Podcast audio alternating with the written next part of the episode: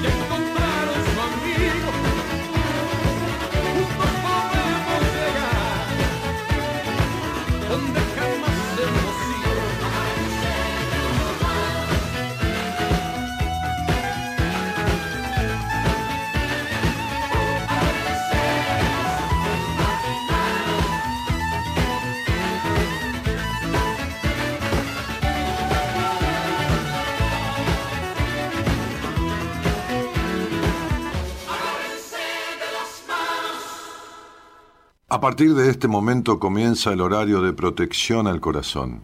La permanencia frente a la radio depende exclusivamente del cariño que cada uno se tenga. Este programa trabaja con las emociones.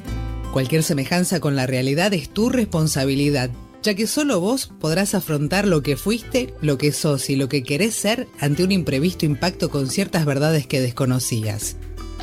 Entendemos que quizás hayas estado huyendo demasiado. Es hora de dejar de escapar. Gracias por volar con buenas compañías. Con ustedes, Daniel Martínez. Hola, buenas noches, ¿cómo estás?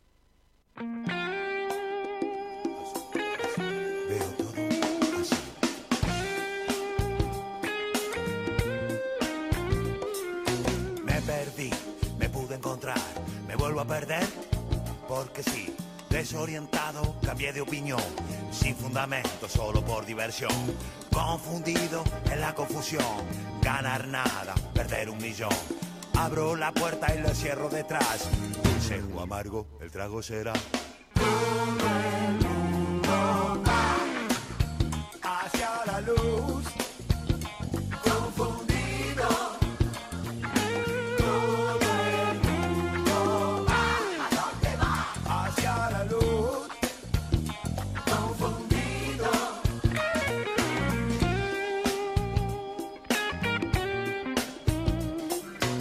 No sé quién soy, si un santo un ladrón, si soy un tornillo, un destornillador, si soy tan puntual como un viejo reloj que marca las cuatro cuando son las dos.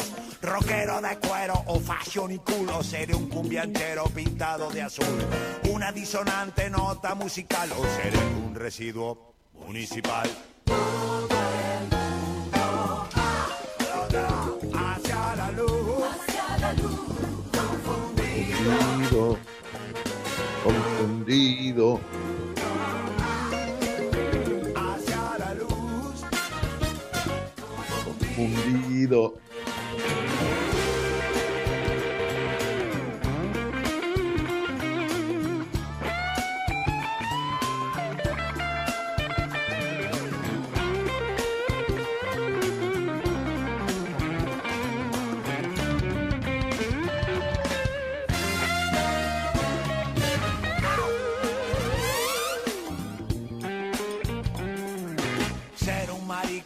Macho y varón, ser la locomotora o ser el vagón. Empetrolado en un desastre ambiental o estar conectado a la aldea global. No sé si ser falso y politiquear o andar descalzo a orillas del mar. Tatuarme en el alma la Bueno, palabra amor. ahí El estamos. mundo fumando una flor. El mundo va Hacia la luz. confundido. Bueno, buenas noches a todos. ¿Cómo están? ¿Confundidos? Bueno, hablamos el lunes de toda esta cosa de la confundido y fundido con, y descomponíamos un poco las palabras para entender la historia, dónde nace, cómo se hace y cómo se va ah, distorsionando en algunos sentidos. Buenas noches a todos, gracias por los saludos. ¿eh? Este, ahí en el, en el posteo, algunos nombres, ¿eh? pues si no, Laura Vera, Claudio Bravo, Ceci Maneiro, Amira de la Vega, la señora del, zorro de Don Diego, este, Georgie Álvarez Tronge, Nona Sonia Marquesi, este, y también Rosana Gentile, Graciela Ramallo, y Sandra Ramírez, y Marta Quirós, y, Natalí Montero, y Analía Santillán, y Adriana Martín, y Beatriz Hernández, y Laura Lara, y, qué sé yo, y Andrés Chiocho, y, y, Agus Florencia, Jessy, Cecilia Rojo, muchísima gente, Estela Maris, este, y... Ah,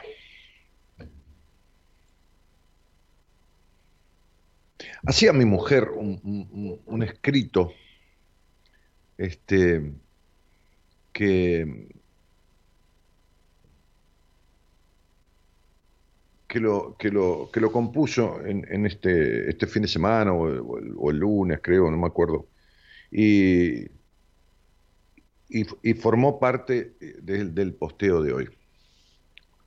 Este, hay, hay una frase mía eh, eh, como, como, como placa, como arranque de, este posteo que dice, los, traumas que viviste en tu infancia, em, no sé si es una frase de alguno de mis libros o es una frase, de, no sé, la, escribí en algún momento. Los traumas que viviste en tu infancia no sirven como, justific, como justificativo de tu accionar en el presente. Eh, ¿Qué quiero decir con esto? ¿O qué quise expresar? Y que está bien, este, que hay gente que se ampara en esta cuestión. Muchas veces yo tengo una entrevista, entonces alguien me dice, y bueno, yo me, abandono porque mi, papá me abandonó, o yo, pero eso es entender de dónde viene, pero no te lo justifica. Entonces, este, sí, me da culpa el disfrute porque mi madre, este, sí, Hoy me decía alguien en un escrito, y yo este, justamente este, perdí a mis padres y, en, Instagram, ¿no? Y, tuve un, cáncer de mama porque este, mi mamá lo tuvo y porque mi abuela lo tuvo. No, no es así. O sea, una cosa es la tendencia genética y otra cosa es el condicionamiento emocional y vincular entonces uno no puede decir, eh, fui abusada porque mi mamá fue abusada y porque mi abuela fue abusada y porque mi bisabuela fue abusada sexualmente, digo emocionalmente o físicamente, porque nadie cortó esa cadena de abusos resolviendo lo que el abuso significa. Y entonces va a seguir hasta la nieta, la tataranieta y la, y, qué sé yo, la recontra bisnieta. Entonces digo, las cuestiones, los traumas y las situaciones distorsivas vividas en el pasado, en la crianza, no le justifican a uno el accionar del presente. Porque entonces, digo, ya está, estamos jugados, este, no hay nada que hacer. ¿no? Eh, y, en, este, en este escrito que, que mi, mujer escribió y que, y que armamos, dice miércoles con M de mentiras. Y me pasa esto, ¿no? Escucho muchas veces en la radio, en las consultas privadas y tratamientos, que el pasado se suele usar como justificativo del presente. Entonces alguien podría decir, no puedo evitar ser violento porque me criaron con la violencia. ¿Eh? No puedo evitar ser un golpeador, porque, no puedo evitar ser un abusador porque me abusaron. Entonces, vengo a reformular esto que significa dejar de mentirte. Tomando el ejemplo, esa persona es violenta debido a que creció en un ámbito violento, claro, pero lo sigue siendo. Y no lo puede evitar porque hasta ahora no se ocupó. Porque vengo de un hogar de fumadores o vengo de un hogar de alcohólicos, y por eso soy alcohólico,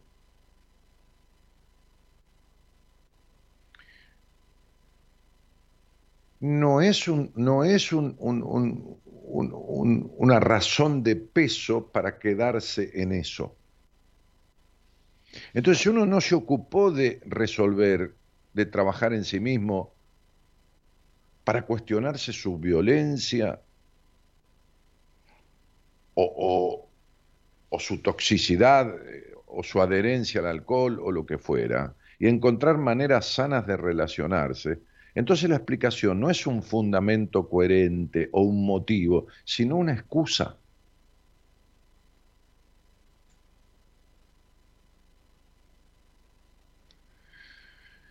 Entonces no, no, no, se trata de no, de no aceptar los justificativos, ni de otros ni los propios.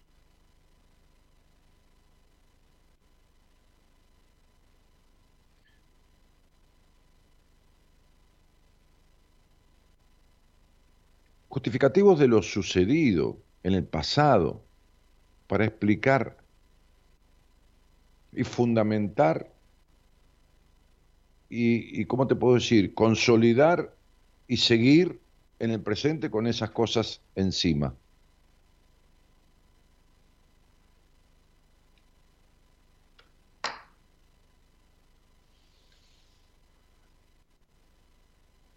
Hoy me escribía, eh, bueno, mucha gente me escribe en el Instagram, en diferentes lugares, y hay mo- momentos que yo puedo responder, este, a veces con un mensaje de voz, a veces por escrito. Y, y después de cenar me puse a responder a algunos. Este, hay una, una mujer, este, Lauri, de- de- de apodo, que eso será Laura, me dice, Dani, soy Lauri, te escucho hace un año. Hoy a la tarde se ve que está en Europa, o vive en Europa, no sé, paseando por Venecia, nada menos. Se me presentó esta pared y me saco una foto de la pared, ¿no?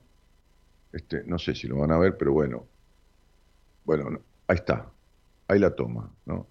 Eh, Escrito en italiano, más o menos se ve. Dicen, nessuno salva solo, se salva solo o algo así. Ningú- ninguno se salva solo. Dice, e inmediatamente pensé en vos. Es alguien que hace un año escucha el programa. No sé dónde vive ni quién es, porque, eh, a ver, sí, había tenido una interacción. Dice que quería comprar un par de mis libros en mayo.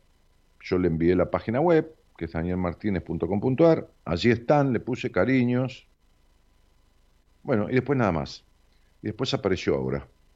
Entonces dice, mi mensaje es para agradecerte. Dice, ¿no? Gracias por inspirar, por abrir la mente a tantas personas y mostrarle otros caminos. Dice, gracias por demostrar que es posible. Y por ser tan claro, tan empático y tan duro con tus palabras. Porque se necesita la cachetada, pone entre comillas, para reaccionar. En esta vida repleta de creencias, dice, me mostraste otro camino que yo no se lo mostré, ella lo quiere ver. Yo puedo mostrar 80 caminos, pero cada uno es responsable de tomar el que más le guste. Y no me estoy excusando, estoy poniendo el mérito donde corresponde, que es en el que se agarra, ¿no? De, mi, de algo que escuchó, le coincide y va disparado por esa situación interna que le coincidió a accionar. Entonces, en esta vida repleta de creencias, me mostraste otro camino y el creer que se puede. Te admiro muchísimo, nos veremos pronto en una entrevista personal, porque hasta que te conocí pensaba que me había transformado. Y, y usa este término que yo utilizo tanto, porque estoy podrido de escuchar la palabra cambio. Ya estoy podrido. Y el cambio sirve pero no alcanza. Me dice que me había, yo hasta que te conocí pensé que me había transformado y me hiciste ver los cambios y que en realidad estoy menos peor, jajaja ja, ja, pone. Pero ahora voy por esa transformación. Un abrazo grande. Bueno, y yo le puse, bueno, un cariño, gracias, qué sé yo, este, es cierto, nadie se salva solo, este, y nos veremos en la entrevista.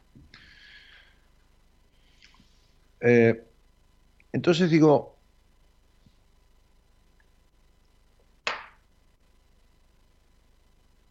vamos a hacer un programa, se me ocurre, este, algo diferente en algún sentido. Vamos a intentar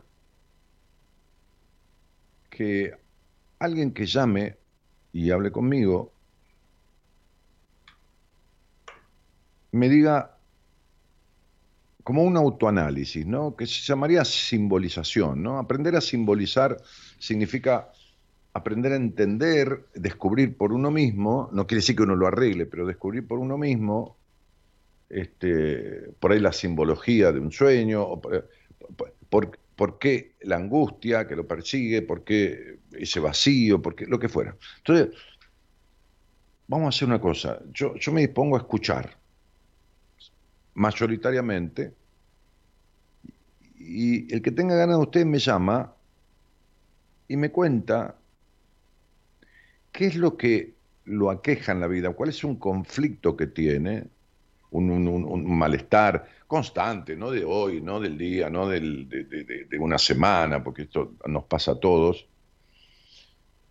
sino algo que le pesa, que viene con él, con ella, y de dónde viene. Yo los ayudo si hace falta un poquito, pero ustedes mismos, mm, en la charla conmigo, van a intentar decir qué les pasa como conflicto y de dónde creen que viene. No jugamos a que esté bien o mal, a ponerle un 10 o un 0, no es eso. Está todo bien, todo lo que digan está bien,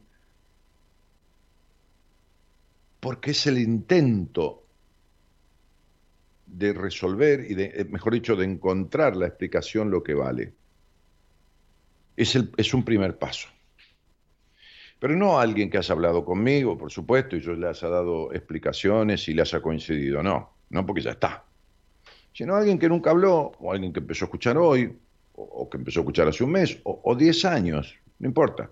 Y que se cree que lo que escuchó, que yo le dije a alguien, es propio. ¿Viste? Mucha gente dice, ah, yo te escucho tengo todo lo que vos. No, nadie tiene todo lo que yo digo y todo el mundo está muerto. No olvidate.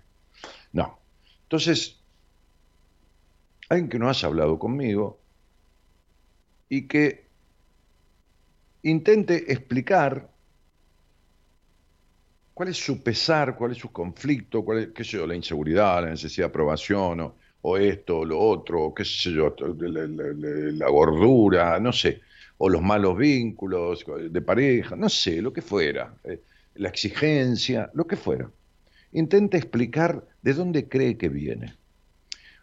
Cuando me lo contó, si quiere cortamos, o si quiere me pregunta si a mí me parece, porque tampoco soy el dueño de la verdad, puede parecerme, puede no, puede coincidirme, le puedo dar otra opinión, pero sería, voy al frente, digo lo que siento que me está pasando, lo que me viene pasando hace tiempo, e, en una emoción contrariante, en una situación de esto, de lo otro, que se repite, que acá, que allá, y voy a decir qué me parece. Y listo, esto no es un examen, ni, hay de premio un auto, ni tampoco te vas a marzo. Entonces vamos a hacer eso.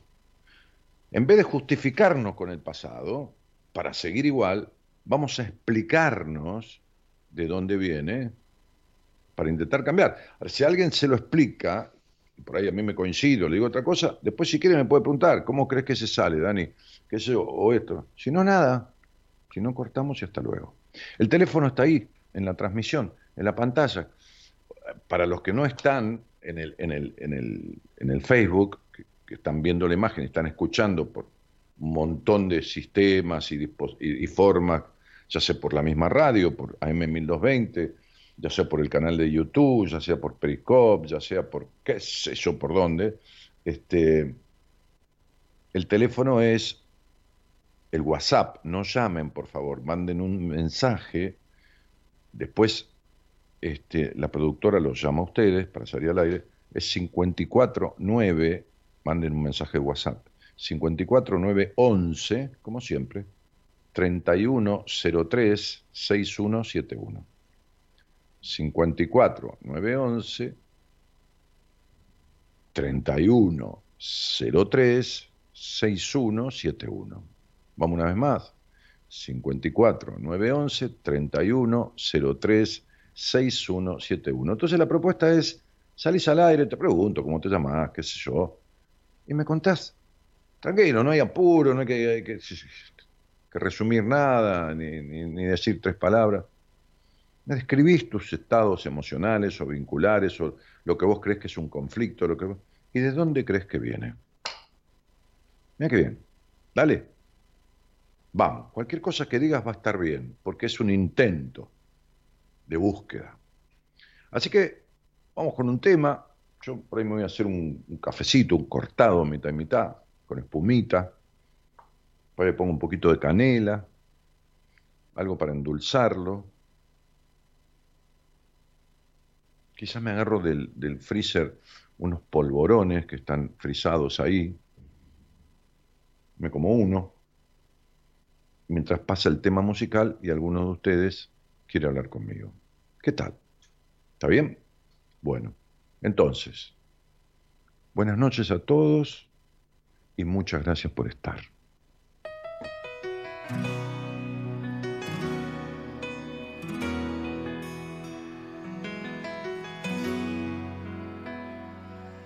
Un camino sin salida, un amor que ya se va una herida siempre abierta que no deja de sangrar.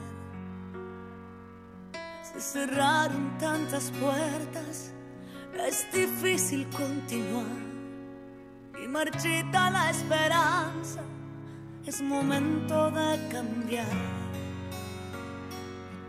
No hay razón para quedarse, nada queda por aquí es mejor cambiar el rumbo. Ya no quiero vivir así. Llegó la hora atrás lo que no pudo ser, llenar el alma de ilusiones nuevas, cambiar el aire para después, perder el miedo a lo desconocido, confiar en uno y mantener la fe. Para crecer hay que cambiar de vida, volver a nacer.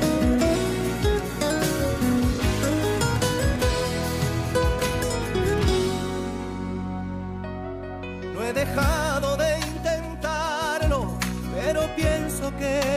he luchado hasta el cansancio y me cuesta estar de pie.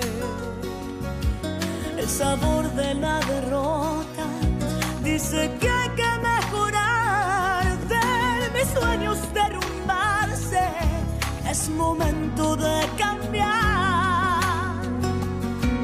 No hay razón para quedarse, nada queda por aquí, es mejor cambiar el rumbo, ya no quiero vivir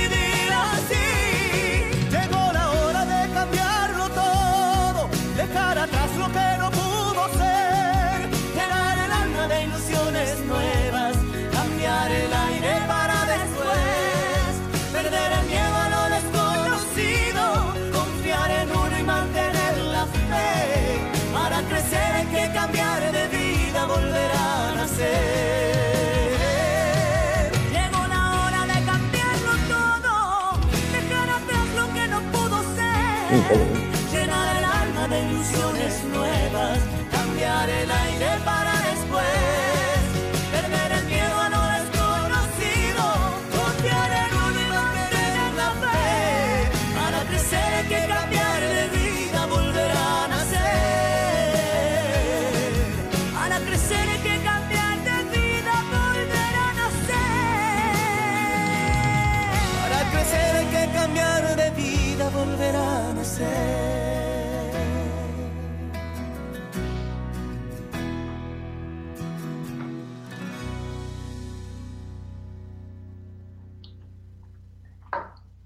Bueno, ¿estamos de vuelta? ¿Sí? Ok. Eh, Graciela Noemí, que saluda. Graciela Noemí, que saluda ahí. Hola Dani y compañía, un abrazo para todos.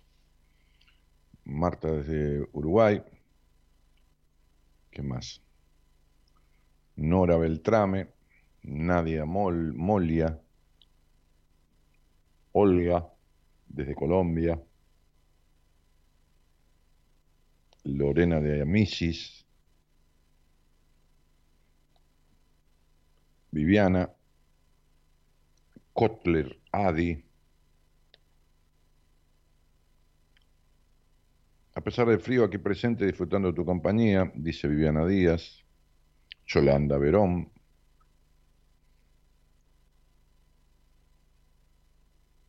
Comparto totalmente las palabras de esa mujer. Uno te escucha y buscando lo mejor para nosotros. Te digo, me costó, me cuesta, pero puse en acción muchas de tus palabras y wow, me desconozco hoy, pero para bien. Bueno, dice eso Norma Sonia Marquesi, eh, bueno, y saludos de Martín, de Ritu, etc. Eh,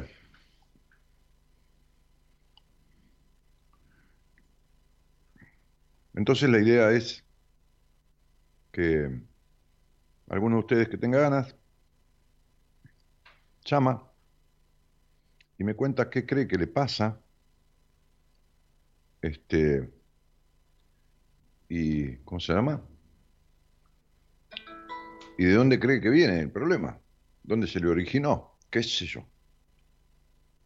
No es un concurso, no hay que acertar, ni tener la razón, ni nada. Em, y vamos entonces. Hola, buenas noches. Buenas noches, Daniel, ¿cómo estás? Bien, querida, ¿cómo te va vos? ¿Me escuchás? Ahí no te, Hola. Sí, te escucho. Ah, ¿me escuchás? ¿De dónde sos? De Concordia, Entre Ríos, Daniel. ¿Y con quién vivís, Sonia? En este momento solita con mis dos perritas que están acá en mis pies. Bueno. ¿Y qué quiere decir en este momento solita, como si fueras una nenita? Y tal vez es esa nenita que me estás enseñando a curarla eh, porque hace tres años estoy separada. Ajá. Bueno, ¿y estás mejor o peor? No, me siento mejor, Daniel, mucho mejor. Bueno. ¿Y a qué te dedicas, Sonia? Si, si es que trabajás o algo. Bueno, hice muchos años de radio. Eh, amo y llevo muy adentro lo que es el carnaval. Eh, parte de prensa del carnaval con los distintos carnavales de toda mi Argentina y de, internacional. Y a la vez, escuchándote a vos también, eh, los días que me coincide, estoy de albañila o albañil, este, arreglando mi casa. Y bueno, la radio la dejé, pero sigo acompañando en un equipo de acá de, de, la ciudad que pertenece pero lo que Yo te pregunto es de qué vivís. Porque todo eso que dijiste no tiene, al parecer, rentabilidad continua. ¿De qué vivís? No, sí, no, no, sí. Eh, la parte del carnaval tengo una rentabilidad, sí. Ah, el, carnaval sí, claro, no, pero la, radio, en general la radio... no, la radio la, la, la, radio la dejé en el 2014 y en realidad nunca la hice como para sobrevivir. No, sino como una cosa de vocación, de, de, de aficionadamente. Exacto. Exacto, exacto. Tal vez un escape a algo que, que lo supe llevar y conseguí el respeto de la gente que, que quiere sanamente el carnaval y pudiendo así combatir, como siempre, a la política que se mete defendiendo a mis integrantes, ¿no? que son los que dan todo. Bueno, ¿te referís al carnaval de, de Gualeguaychú? No, ese es el carnaval del país del que estamos muy lejos, como el de Corriente Capital, que es la capital nacional del carnaval. Acá somos mm. Concordia Entre Ríos y nos falta muchísimo todavía. Mm. Bueno, contame esto que yo, yo este, propuse, ¿no? Que, que alguien salga al aire y, y exprese cuál cree que es un conflicto medianamente recurrente en su vida y de dónde cree que viene. Y mi problema recurrente, que lo vengo descubriendo con, con tus tres días, que, que no me los pierdo, que me he detenido a analizar, como, como tratás de, explicarnos que tenemos que, reconocer a veces nuestros errores.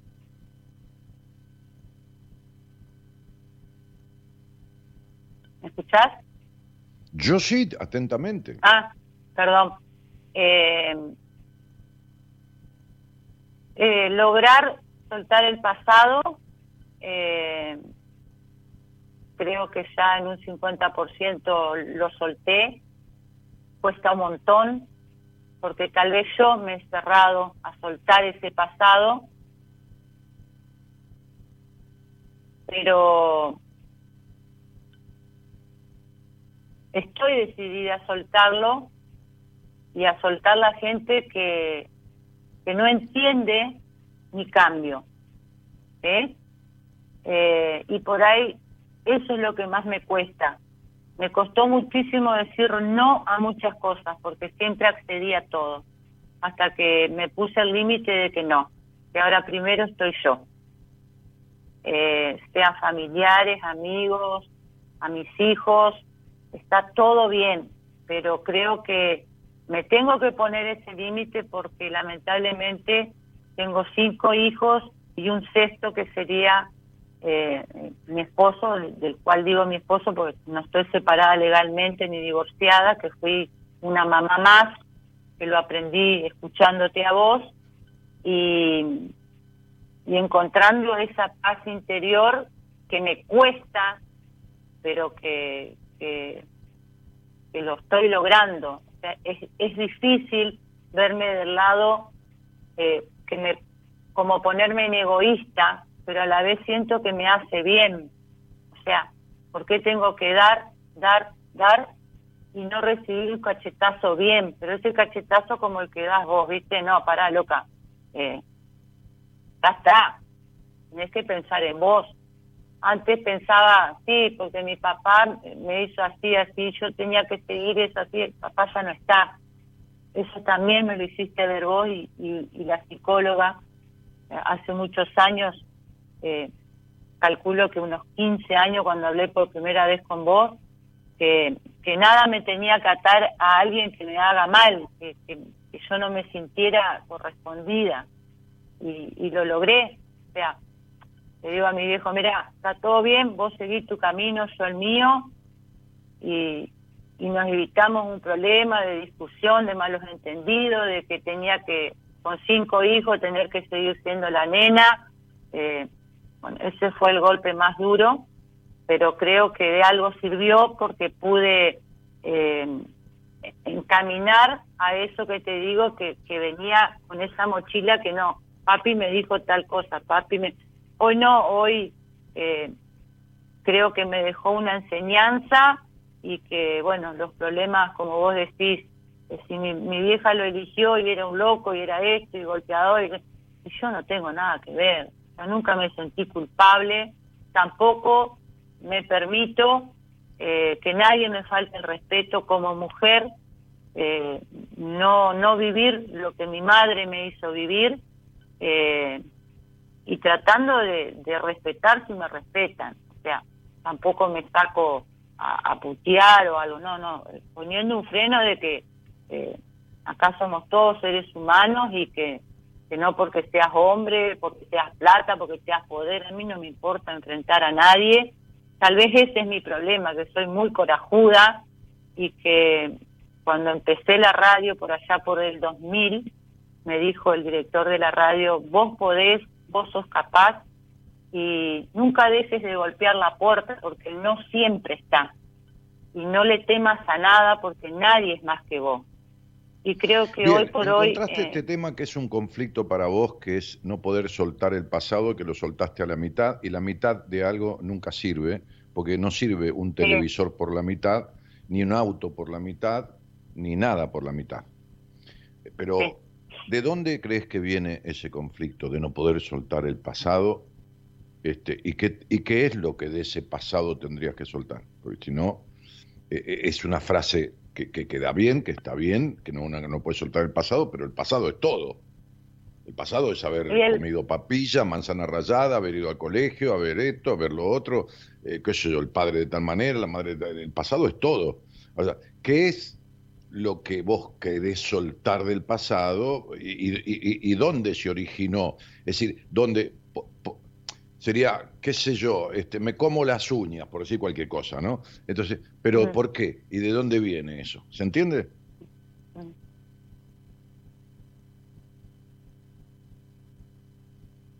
Te escucho, ¿eh? Sí. Eh, y viene de lo que en aquella vez me dijiste, eh, por parte de mi padre, porque no, no soltaba de que, de que yo ya tenía mi vida, tenía mis hijos, tenía mi marido y, tenía que seguir esa conducta de el blanco, el negro, así, así, no porque se va a enojar mi papá, no porque le voy a fallar a mi papá, no porque hasta que dije no, le digo, mira, si te tenés que ir de esta tierra y, y no te tengo que ver más, eh, yo te voy a demostrar que yo puedo, que no te voy a ver más, pero que esto acá se corta.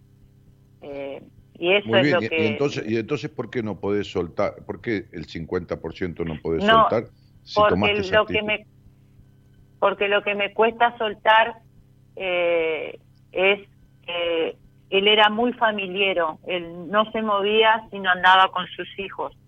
Y yo es como que seguí eso, pero este año, con esta pandemia, analizando un poco, escuchándote, esos sopapos bellos, porque a mí me gusta todo lo difícil, cuanto, cuanto más me, me, me, enseñan a, que no es lo que uno ve, eh, trato de escuchar y lo analizo después, eh, dije, sí, ya está, eh, mis hijos ya están grandes, traté de educarlos lo mejor posible, tal vez no le pude dar todo lo mejor, pero tengo el orgullo de que, de que nadie me dice, tenés un hijo así, un atrevido, entonces dice, bueno, ya está, tengo que aprender a moverme sola, a soltar esto, ya es tan grande, ya cada uno tiene su vida. Vamos de vuelta, vamos de vuelta, vamos de vuelta porque si no, no se entiende. Vos saliste al aire diciendo que la mitad de tu pasado no lo podés soltar. Entonces, ahora me estás diciendo que que concluiste que los hijos ya está, que tu papá, tu papá no era que quería salir con la familia, tu papá no le daba libertad a nadie. Eso es, es decir, todo el mundo tenía que estar atado a él y donde iba él tenían que ir todos. Entonces eso no es familiero ni nada. Ahora, el punto es el siguiente. Tu expresión fue, no puedo soltar la mitad de mi pasado. Bueno, ¿cuál es la mitad que no puedes soltar? Porque ahora estás diciendo que tus hijos ya crecieron, que estás orgullosa, está todo bien ese tal vez, Daniel, ese tal vez, el ver que mis hijos ya no me pertenecen. Entonces sos igual que tu padre, no puedes soltar la forma de ser de tu padre. Ah. Exacto. Pero lo quiero, lo voy a lograr, lo quiero cambiar. Mm, Está bien. Bueno, fenómeno. Este. ¿Y por dónde crees que es la, la manera de lograrlo? ¿Con qué mecanismo, con qué, con qué transformación o qué, con qué postura, con qué... Digo, si uno sale caminando para el trabajo y se cae en un pozo, y al otro día sale y camina por la misma vereda y se vuelve a caer, y al otro día sale y camina por la misma vereda y trata de pasar el pozo de costado y se derrumba y se vuelve a caer, mejor es cruzar por otra vereda, ¿no? Y tomar otro camino. Parece que no estás pudiendo lograrlo, qué sé yo, de la manera que vos pensás y esto y lo otro. ¿Cuál sería otra manera? Porque de esta manera parece que no lo estás pudiendo lograr. Y bueno, la manera que estoy encontrando es, eh, no te digo que cortando el vínculo totalmente, pero eh, demostrándole que hasta acá eh, llegó la mamá esa, que es, esa gallina que, que quería tenerlo bajo mío y tal vez sobreprotegerlo. Y por ahí es como que les choca, pero a la vez entienden de que ellos ya están grandes. Pero si ellos no entienden, ¿por, qué vos no podés lograrlo? Porque, porque es como el cigarrillo, querés dejarlo pero te tira y, y, te volvés a fumar otro. O sea, sentís que para afuera vos decís, bueno, mamá ya está, viste, yo era la gallina, que todo, pero ahora Exacto. basta. Pero adentro tuyo eh, padeces esa determinación. ¿Eso es lo que te pasa? No sé si lo padezco o, o que me veo como culpable de decir lo suelto. ¿Culpable? Eso es lo que siento. Pero los, sueltos, ¿qué soltás? Si, si tus hijos no son tus hijos, son los hijos de la vida. Los hijos no están en este mundo para pertenecerle a los padres. Los hijos están en este mundo para vivir su propia vida. Nadie es de nadie, y mucho menos un hijo. Porque como, no te, como no te debe nada, porque no, ahora escúchame vos, como no te debe nada, porque no te pidió nada, ni te pidió nacer, ni te pidió que le limpies el culo, entonces no tiene que devolverte nada. Ni son tuyos, porque no los compraste. Entonces, esta frase que una mujer está embarazada y dice está de compras, es una mentira. Entonces digo, este, vos no tenés ningún derecho a soltar a nadie porque el otro no tiene ninguna obligación de estar atado a vos, ni, el otro es tuyo, ni vos sos dueña. No sos quien para soltar a alguien, ¿se entiende? Este es el grave problema. El grave problema es que vos no sos quien para soltar a nadie.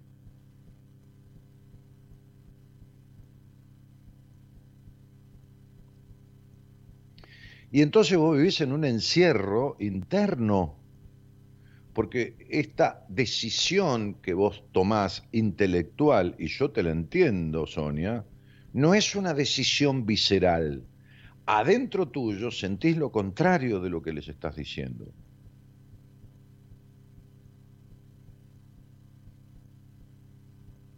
¿Estás ahí? Creo, Daniel, creo, Daniel, que que me lo estás haciendo ver a través de todos estos días que te sigo y cada vez es como que que ya lo entendí que ni me deben agradecer la vida como vos decís porque ellos no pidieron venir al mundo como yo no debo agradecerle a mis padres y reconocer que son mis padres pero ¿y, qué tiene que ver? Eh, He visto eh, el, otro día, el otro día en España, un padre le dio pastillas para dormir a sus hijos y los tiró al, al, río y los ahogó. Qué horror.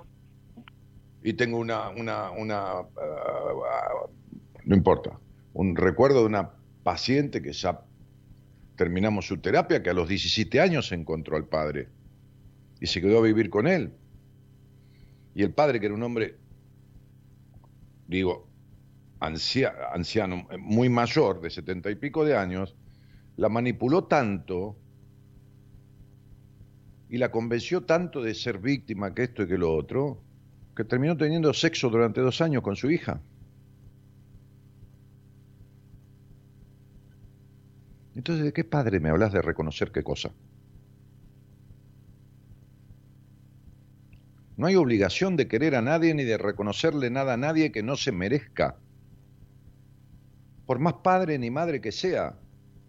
Esa tremenda pelotudez del mandamiento cristiano, judeo-cristiano, de honrar padre y madre, es una mierda. ¿De qué padre y madre me hablas de honrar? ¿Honrar a qué? Honrar al padre que fue padre y la madre que fue madre, con sus errores y sus defectos, pero no honrar a un progenitor que cagó a trompadas a medio mundo y los tuvo a todos cagando. ¿De qué, de qué honra me hablas? Si vos no sabés lo que es tener un, un ¿cómo te puedo explicar? Un, un permiso de disfrute sexual ni siquiera a media máquina por la castración del hogar donde naciste, de la cual colaboró tu madre también. Entonces, ¿de qué honrar padre y madre ni reconocer qué? ¿Qué cosa? Que te limpiaron el culto y dieron de comer, era su responsabilidad. Esa es la responsabilidad. No, no de cualquier padre ni madre, cualquiera que adopte un chico. Es la responsabilidad de la directora del orfanato, donde llevan un niño este, este, este, eh, huérfano. Es la misma responsabilidad que tiene la directora y la, la celadora de un orfanato, de cuidar a un niño, un ser humano, que no se puede valer por sí mismo. Darte de comer, limpiarte el culo, mandarte al colegio, es responsabilidad. Los chicos necesitan padres que vivan en un coherente bienestar, no digo feliz porque, y que no les mientan. Y vos viviste en una casa que era una mierda de quilombo y llena de mentiras, con complejo de puta, con esto, con lo otro, con todo lo demás. Así que de qué reconocer ni honrar. No, Sonia, tenés que seguir, tenés que dejar de pensar tanto y sentarte con alguien, como dice esta oyente que está en Venecia, con ese cartel que me mandó, que estaba una pared pintada que decía, nadie se salva solo. Y vos de esto, así no salís. Porque no tenés puestas las cosas de manera congruente ni coherente. Por eso dijiste, vivo solita. Todavía sos la nenita de tu papá y tu mamá.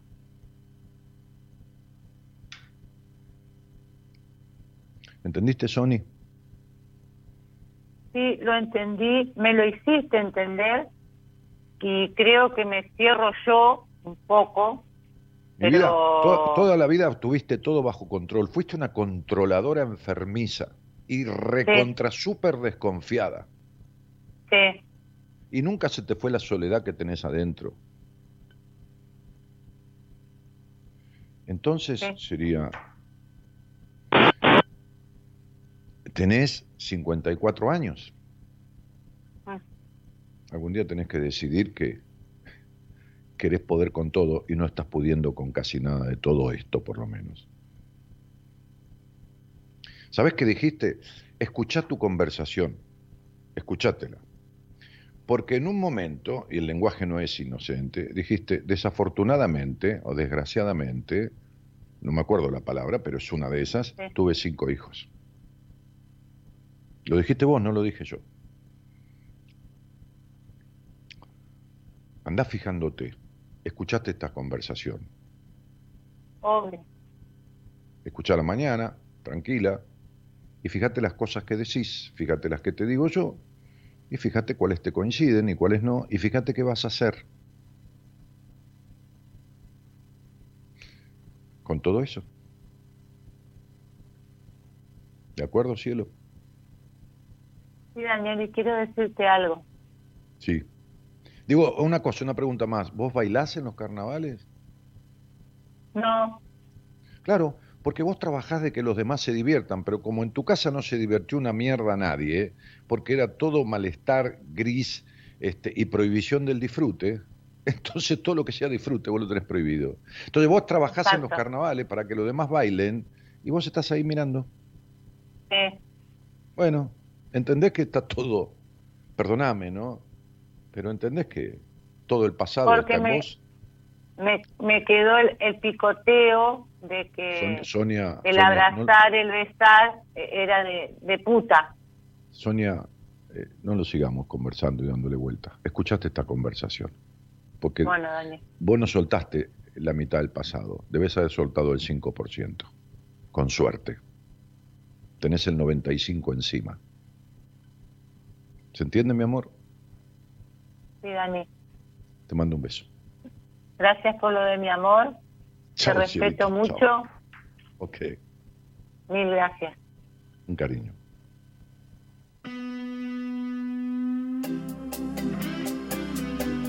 Bueno, por eso yo decía de mentiras, porque estas son las mentiras que sin darnos cuenta, por supuesto, uno no quiere mentirse, uno no, no quiere no, pero se miente todo el tiempo. Se miente, se miente, todo el tiempo se miente. ¿Para qué? ¿Pero para qué, Daniel? Para seguir respetando los mandatos, para seguir respetando el pasado. Bueno, alguien que quiera contarme cuál es su conflicto y de dónde cree que viene. Y después vemos.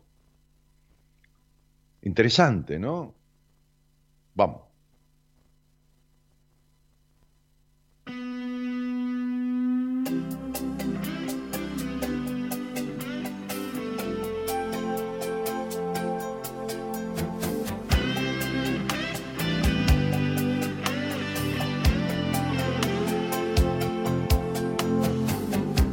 No ha dado nunca un solo paso en falso. Y has sentido ganas de volver atrás. Quien no ha estado al borde de un abismo blanco, a punto de saltar.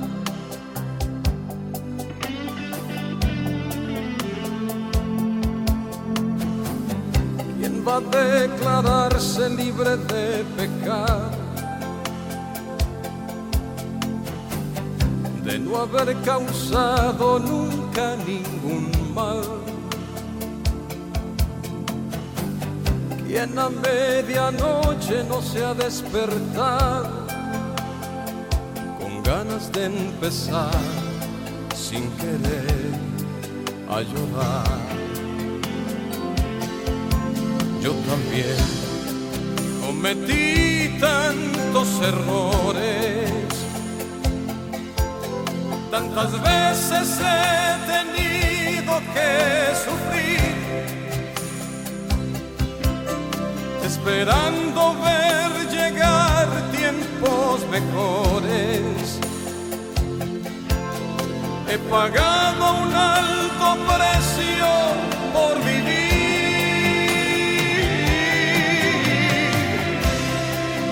derecho a ser feliz.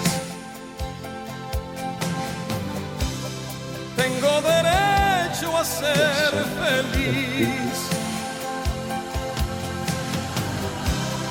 Tengo derecho, a ser feliz. Tengo derecho a ser feliz.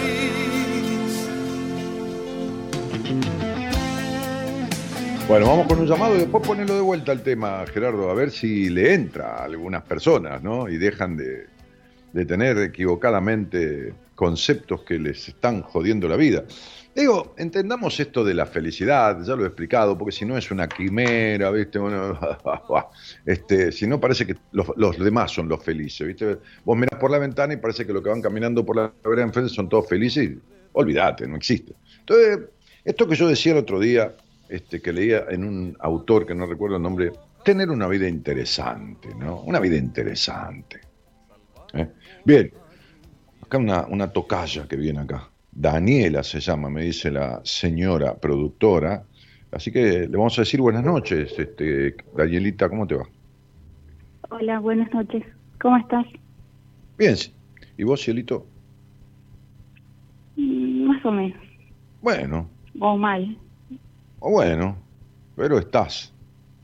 ¿Viste? Sí, estoy. Sí. Peor son los 700 que se mueren por día. Digo, de, de, de, coronavirus, aparte de los otros que se mueren de un montón de cosas, ¿no? Este, eh, se muere una persona cada 10, 15 segundos, cada 5 segundos, en el país, ¿no? Cada 10 segundos. O sea, imagínate, contamos hasta 10 ya se murió uno. Entonces, dices... Pensar que hasta hace no mucho, días te diría... Eh, te, querías morir? Quería, quería estar entre esos. Claro, sí, sí. Bueno, ¿y desde cuándo escuchas este programita? Eh, volví a escucharte hace un mes. Yo te escribí hoy por Instagram. Ah. Y bueno, me respondiste. Y cuando te escuché hace un rato decir, eh, eh, para los que me escuchan hace un mes o que me escucharon hoy, eh, para cualquiera, para, para alguien que hace tres días, ¿viste? Y entonces ya no tiene sentido. Está bien, pero me sentí como conectada. Perfecto, sí, te sentiste como convocada, ¿no? Sí, exacto. Muy bien. Che, Dani, ¿y dónde vivís? en Catamarca, capital. Muy bien. ¿Y con quién? Eh, con mi hijo de siete años, Benicio, que ahora está durmiendo. Muy bien. Che, Dani, ¿Y cuál crees que es un, conflicto en tu vida, o qué sé yo, una, conducta o una, emoción negativa que es recurrente, que permanece? No, cualquier cosa que, que afecte, no, no, no, no. ¿Viste? A todos nos duele un poco el cuerpo algún día, a todos tenemos un día de tristeza, a todos tenemos un día de angustia, pero algo que sea recurrente, ¿qué es lo que te, te, te, pesa de, algo y, y de dónde crees que viene? Que es un poco la tarea de hoy, ¿no? mi depresión, mi tristeza eh, casi constante, eh, no poder eh, disfrutar de la vida.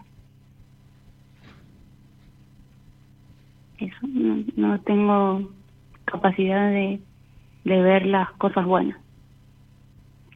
¿Y de dónde creo que viene? espera, espera, que te quiero, perdóname que te interrumpa. No estás teniendo capacidad de ver las cosas buenas. No tengo es para siempre. No tengo, yo no tengo los ojos celestes. ¿Está claro? Sí.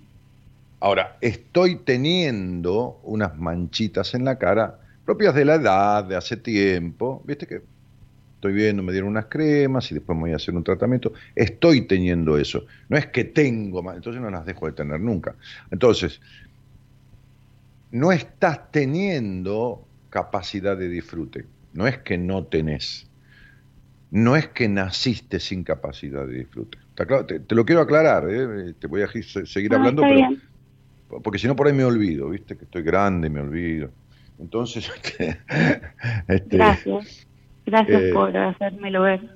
Claro, bueno, entonces, tenemos depresión, tenemos tristeza, vamos a retomar tu, tu, tu, exposición y tenemos este eh, transitoriamente la incapacidad de poder disfrutar. Muy bien. ¿Qué más? ¿Alguna otra cosa más? Que joda, que, te, que te afecte, ya, con eso tenemos un montón, pero por ahí hay otra cosa también. Eh, en general es eso. Y estoy trabajando en eso. quiero vivir de otra manera. Ok, ¿qué, quiere decir? Para entender, ¿viste? Porque una palabra puede decir infinidad de cosas, ¿no? Este, ¿Qué quiere decir trabajando en eso? para, poder entender, ¿eh? sea lo que sea.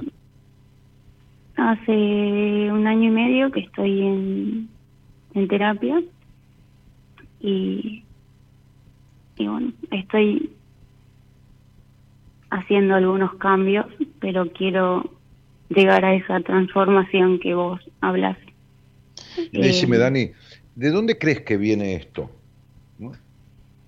Más que estás en terapia y por ahí pudiste como diríamos en el café, descularlo, ¿no? ¿Viste? Descularlo es descubrir algo, ¿viste? Este, este... Yo sufrí abuso sexual durante muchos años. Y creo que eh, fue bastante devastador. Fueron muchos años. Ajá. Ajá. Eh, eh, esto es una conclusión a la que llegaste en, en, tu terapia, seguramente. Este, y, ese abuso sexual arrancó a los cinco años y medio, entre los cinco y los seis, o arrancó a los once? Pregunto, te tiro fechas porque, por si no lo recordás. Cinco años y medio. Perfecto. Sí. Ya, ya, habías cumplido los cinco, ¿eh? Sí. Sí. Che, Dani, este, y ¿Y esto fue intrafamiliar o fue alguien de afuera o muy amigo de la familia? ¿Un médico? Eh, mi padrastro. Ah, tu padrastro. Este, ¿Vos naciste y tu padre estaba o, ya no estaba y estaba el padrastro o vino después? No, a mi papá lo conocí a los 30 años. Lo busqué eh, desde que desde que pude hacerlo sola, eh, lo busqué hasta que lo encontré en Facebook. Y, No, eh, me vi un par de veces con él, pero... ¿No lo sentías tu padre? Yo estaba muy ilusionado, pero cuando ¿Quién estaba, empezó con yo yo estaba ah. ilusionada con, con con eso, con conocerlo, con Sí, está muy bien. Este pero bueno, cuando cuando lo conocí eh, no sé, un, un tipo lleno de, de mentiras. Entonces eso no no me no sé, no me gustó. Eh, perdí el contacto por, por, eh, por eso, porque me di cuenta de que, de que mentía, entonces eh, un día le, me escribió, me dijo que por qué no, eh, no estaba como antes, y yo le dije que, que bueno, que a mí no me, no sé, le digo, mira, si hay, si hay algo que me molesta de un de, un hombre que sea maricón y no y no me refiero a eso con ser homosexual ni nada. No, no, no, que le falten falten los no sé, los huevos. huevos para sí. Exacto. Y decidí cortar el vínculo y al poco tiempo me me enteré por Facebook también de que había fallecido. Ajá. Y eso fue todo mi vínculo con él. Eh, y, este, esta situación de abuso sexual duró hasta los 15 años, entre los 15 y los 16? Hasta los 16. Mm. Mm. ¿Estos abusos tenían que ver e incluían situaciones de penetración? Eh, una sola vez. Ok. Eh, que yo recuerde. Mm. En muchas cosas las he bloqueado. Sí, sí, seguramente, claro. Este, es una manera de defenderse del sufrimiento, pero no alcanza, porque está presente y cuanto más bloqueo, peor es porque este, es como ¿Viste cuando hay una pérdida que se rompió un caño y no sabe de dónde viene y en qué parte está roto? ¿Viste? Tenés que descubrir, porque, si no tenés que romper toda la casa, ¿entendés? Este, un caño adentro, ¿no? De la pared, digo, ¿no? Entonces, este, es, mejor que, aflore todo, no, no, no. A ver, vos no estás tapando a propósito, sino que hay un bloqueo que, tiene que ver con, con un mecanismo de defensa este, ¿cómo te puedo decir? Casi automático, ¿no? Eh, eh, como siempre explico, eh, el cuerpo tiene todo un sistema hormonal. Este, si, vos, este, bueno, a veces ha pasado, ¿no? Por supuesto, de que matan un tipo a patadas, ha pasado acá en Argentina, con un chico, este, pero, pero, este, si, si, si, si vos a un cuerpo vivo, este, lo empezás a golpear y lo empezás a golpear y lo empezás a golpear y lo empezás a golpear y lo seguís golpeando, hay un momento en el que el cuerpo no siente el dolor porque segrega una sustancia que es como si fuera un suero, como si fuera una anestesia para defenderse, ¿no? Este, este, que, que, que, que lo salva de sentir el dolor. ¿no? Por eso cuando vos ves boxeo, este, y le están pegando un tipo, el árbitro, cuando cree que le pegaron lo suficiente, para la pelea, porque por ahí de un golpe lo pueden matar, porque el otro ya no está sintiendo el dolor de los golpes, y entonces se queda ahí, si no se cae, se queda, y le siguen pegando, y cada vez el cuerpo tiene menos resistencia al impacto, aunque el otro no siente el dolor. Y entonces este, le das un golpe, le das la mitad del golpe que le diste hace 15 minutos y lo matás. Entonces, la mente tiene un mecanismo de defensa que se llama escindir recuerdos demasiado pesados para llevarlos, pero que en esta historia de tu situación este, este, eh, eh, emocional, este, hay, que, hay, que, hay que hacer que aparezcan en su totalidad. Que eso no depende de vos porque bueno, sabes cómo, depende del terapeuta. He sacado muchas cosas en terapia. Sí, seguro.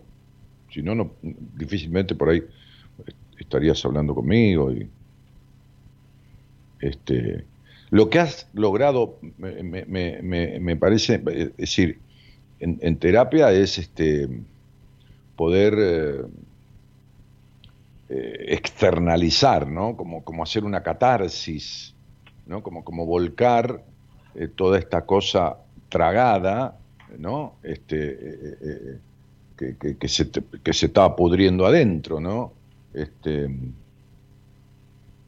sí. Poder compartir, eh, eh, ¿no?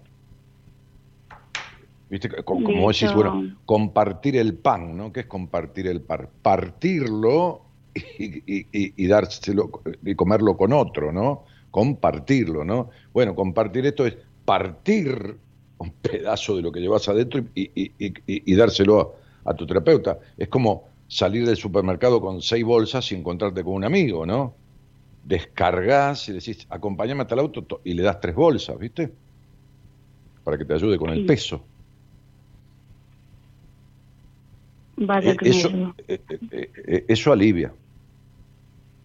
Sí, de hecho, hace unos meses pude contarle a mis hermanos por parte de mamá, hijas de mi abusador, eh, lo que había pasado.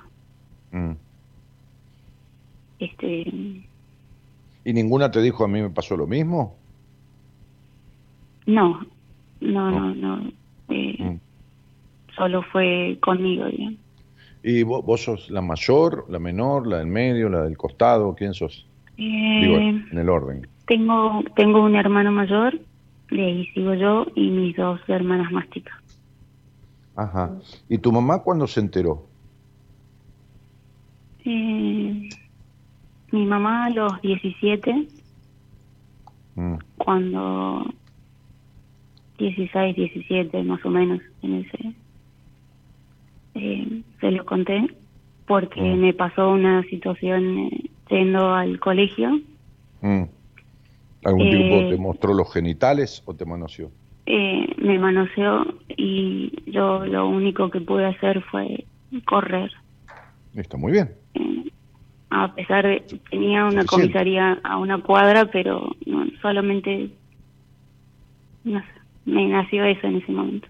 Está bien, te escapaste, que quiere enfrentarlo, por, por ahí te da un cuchillazo, que es un loco, un enfermo, hijo de puta, aparte de, de abusador. Y, cuando le contaste a tu mamá, eh, le contaste eso y le contaste lo de su pareja, ¿ella vivía todavía con este enfermo mental? Eh, sí, ella vivía todavía. ¿Y, y se quedó cuánto tiempo más? Y todavía lo recibe en la casa. Claro. ¿Y Están sabes por separados qué, ya, pero... ¿Sabes por qué o no? No. No lo entiendo porque tu mamá fue abusada. Y entonces su sexualidad arrancó con abuso. Y entonces está con, con su referente primario, con un abusador. Cuando ella, cuando yo le conté, eh, ella me dijo que había pasado por lo mismo y que... Por eso te lo estoy diciendo. No sé, me dijo, no sé, son cosas que pasan y Sí, por eso te entregó en abuso. Por eso la madre abusada entrega a la hija en abuso. No es que la entrega, bueno, ha sucedido que la entrega, pero no es que te entregó que le dijo, toma, abusala. Es que inconscientemente la entrega, encuentra un abusador para seguir con esa cadena de abusos. Porque tu madre nunca resolvió las consecuencias del abuso y vos tampoco. Es que yo intento cortar eso. ¿Qué es intentar cortarlo, Daniela?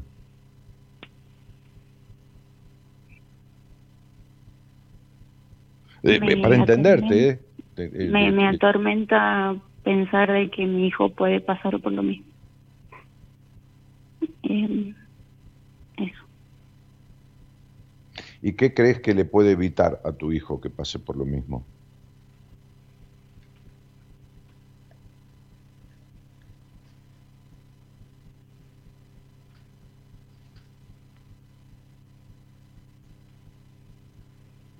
¿Estás ahí o se cortó?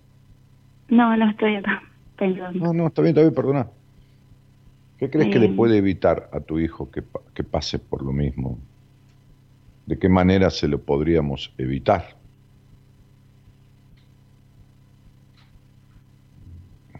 Estando presente, yo. No, para nada. De ninguna manera.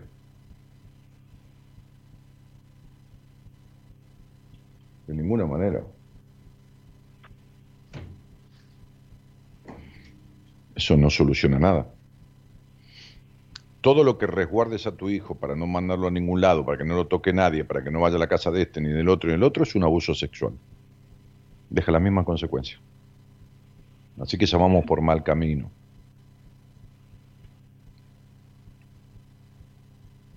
Lo he soltado un poco para lo que era. No, no quiero que él tenga. Si a vos te falta un litro de sangre y te dan un cuarto litro, o sea, te dan un poco, pero te falta un litro, ¿te alcanza? Si estás enferma, internada y necesitas un litro de sangre te dan un cuarto, ¿te alcanza? No. Y entonces, soltado un poco, que es lo mismo que. ¿Entendés? Que no. Sí. Claro. Mm. Mm.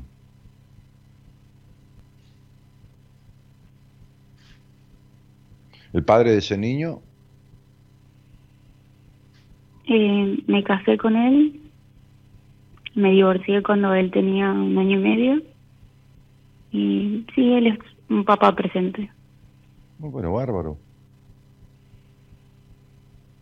La única forma de solucionar la continuidad de esta cadena de abusos que viene desde tu recontratatarabuela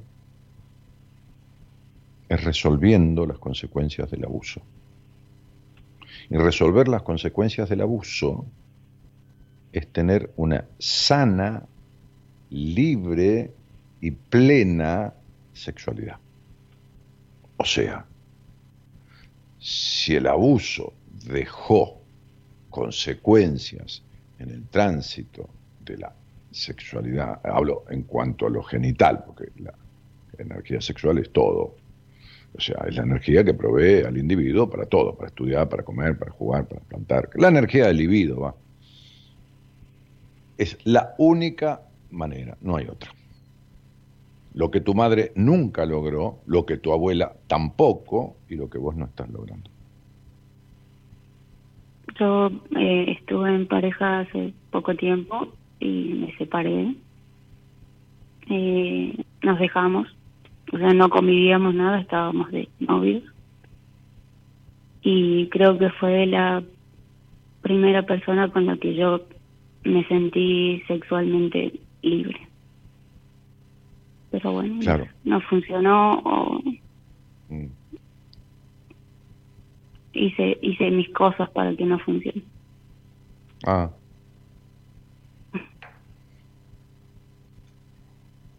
O sea... Inseguridad. No, no, desconfianza.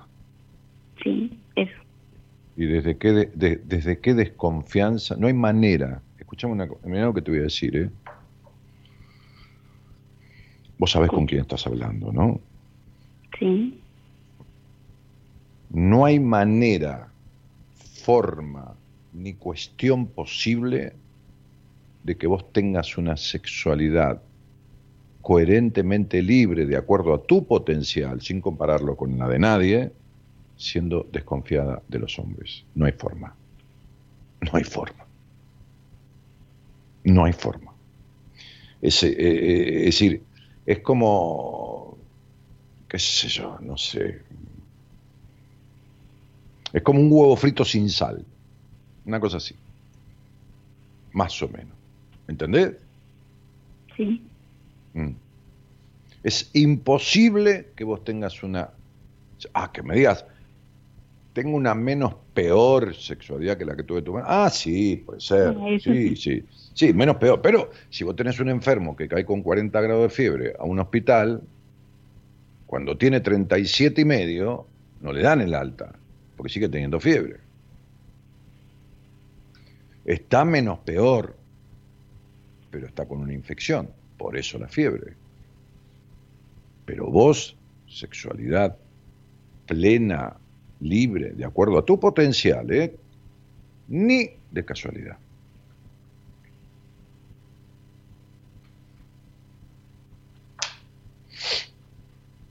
Mira, vos das más sexo oral por necesidad de aprobación que por lo que te excita plenamente.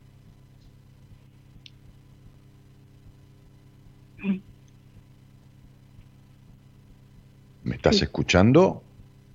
Sí. Ajá. Tienes razón. ¿Y entonces de qué me estás hablando? Si eso hace una trabajadora de la prostitución, y está muy bien que lo haga, porque cobra. Felicitaciones, porque cobra. ¿Me entendés? Sí.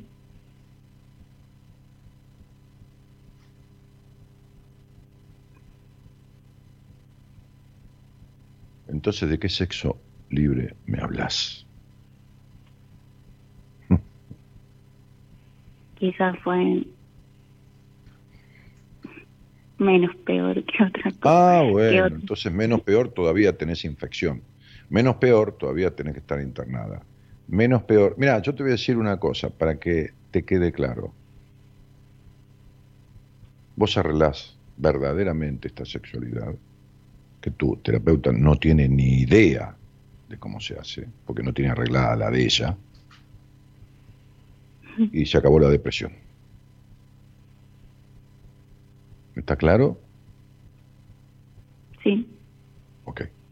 Se acabó la incapacidad de, qué sé yo, de percibir las cosas disfrutables de la vida y todo lo que dijiste al principio. Se acabó.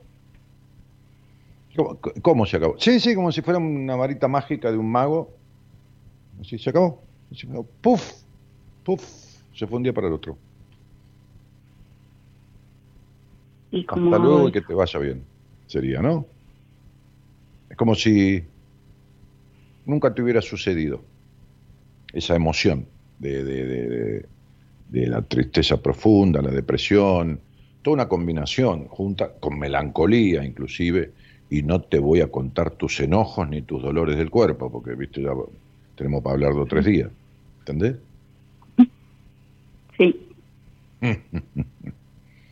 bueno, todo eso. Todo eso desaparece como por arte de magia.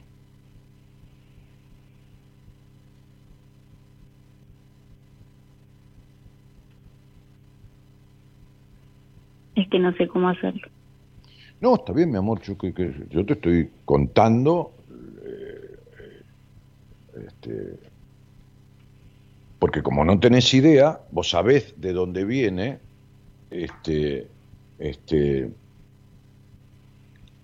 viene de una infancia perdida, truncada, de una traición, por supuesto, lo expresaste a tu manera, pero lo estoy traduciendo, la traición de tu madre y de su pareja.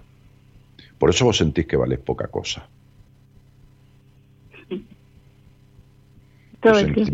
Tu, sensación es de que vales menos de lo que vales en realidad. Que, vales, que sos poca cosa, va. Esta es tu sensación. Esas son mis palabras siempre. Claro, mi vida, sí, sí. Por eso te dije, disculpame, ¿no? La arrogancia. Pero no es arrogancia, sino que yo carezco de falsa modestia. ¿Entendés? No, no, a mí no me va la falsa modestia. Ay, bueno, mira, a mí me parece, a lo mejor, no, yo sé. Y de lo que sé, sé. Este, entonces, te estoy diciendo tus palabras. Así como te digo que tu terapeuta no tiene ni idea de cómo arreglar esto porque nunca lo arregló en ella misma. Es decir, nunca arregló el abuso sexual con que fue criada. ¿Entendiste, Daniela? Sí. Me estoy refiriendo a tu terapeuta. Este, y, No lo sabía, pero sí... No, no, no, pero si, si, en un, si en un año y medio vos no podés resolver y te seguís prostituyendo, emocionalmente, digo, con todo cariño y respeto para que me entiendas, y le das sexo a un tipo por complacer sin sentir nada, seguís abusando ahora vos de tu niña que la obligás a hacer eso como la obligaba el abusador. ¿Me entendiste? Sí. Claro. Exactamente. Bueno, entonces, ¿de qué estamos hablando? ¿Cuándo tu terapeuta te preguntó qué sentías al dar sexo oral? Ahora, porque vos estás en terapia y le contaste, estoy saliendo con un tipo, qué sé yo, que estoy que lo otro, que, me gusta, que no sé, no importa, está todo bien. ¿Cuándo te dijo? ¿Cuándo tomó examen de la sexualidad? ¿Cuándo te dijo qué sentís cuando le das sexo oral? ¿Qué te dijo? ¿Cuándo te dijo cómo es la sensibilidad de tus pechos? Baja, media, nula, alta. ¿Cómo te masturbás si te masturbas? ¿Cuándo te lo preguntó todo eso? Nunca. ¿Y entonces de qué me estás hablando? Si vos fuiste porque tenés un trauma de un abuso de seis años, de siete años, de un hijo de puta, que habría que denunciarlo porque estas cosas no prescriben, este, y que lo metan preso, ¿no? Lógicamente. Que es lo que yo hubiera hecho. Lo hice una vez con una paciente de, una provincia del norte. Llamé a este, la, Dirección Nacional de, Violencia Familiar y Abuso, hablé con la directora nacional y le dije, eh, mira, necesito que me des un representante en tal provincia, porque viste que es como poner el PAMI que tiene sucursales. Bueno, sí, sí, me dijo, hay una abogada en esa provincia, no quiero decir ni de dónde, este, y mandé a mi paciente a hablar con esa persona, la atendió, este, y el padre fue en cana. Fue preso.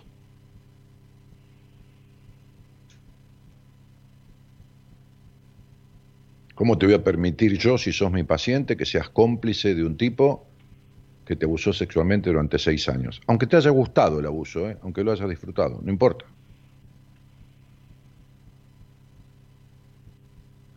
Ni en pedo.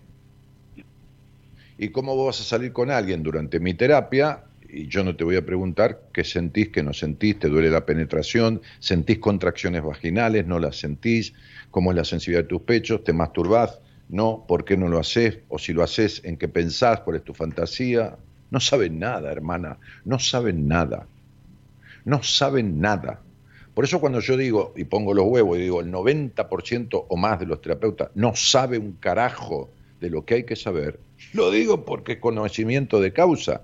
Y yo tengo en esta lista de, de oyentes de diferentes lugares del mundo, muchos psicólogos y psicólogas que me escuchan, ninguno sale a discutirme esto que estoy diciendo.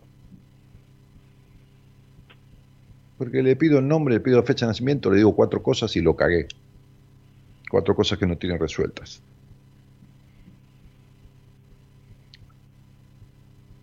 Por eso te llamo. No, está bien, de hecho te agradezco.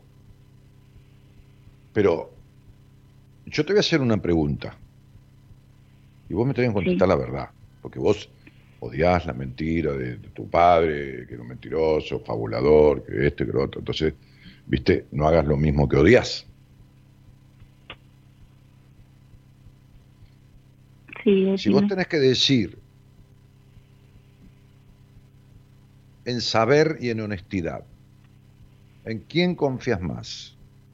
si en tu terapeuta o en mí. Mira que yo duermo igual, ¿eh? a mí no me lastima el ego. Lo lógico es que confíes más en tu terapeuta, porque es tu terapeuta. Pero te lo estoy preguntando para ver si lo sabes. ¿En quién confías más? ¿En tu terapeuta o en mí?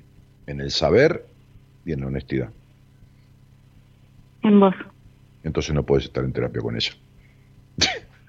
¿Entendés? No que tenés que venir conmigo. No, no, no, olvídate. No, yo no estoy hablando de eso no podés estar en terapia con ella. Vos no podés confiar más en un tipo que hablaste dos veces en tu vida, que no importa que me escuches, qué sé yo, que con quien te sentás a depositar tu cabeza. algo no corresponde, algo está mal. ¿Entendés? O tenés un mal concepto deformado de mí, porque no soy ni lo capaz ni lo honesto que te crees que soy, o no sirve tu terapeuta para una mierda. ¿Se entiende lo que estoy diciendo? Sí. Claro. No es lógico que confíes más en mí que en tu terapeuta, porque el, el, vínculo terapéutico, hoy le explicaba a una mexicana, es el vínculo más, una mexicana que es paciente mía, que es el vínculo más importante de la vida. No puede haber ningún vínculo. A ver, mi mujer y yo, que nos queremos y nos amamos, tenemos un vínculo abierto, que podemos hablar de cualquier cosa, pero nunca tanto como ella tiene con su terapeuta, ni yo con, bueno, no tengo terapeuta, ¿eh? no importa, cuando lo tenía. ¿Pero por qué? Porque hay algo que se llama intimidad. No, no es que yo la cago con alguien. No, no, no, no hablemos de eso, eso no tiene que ver.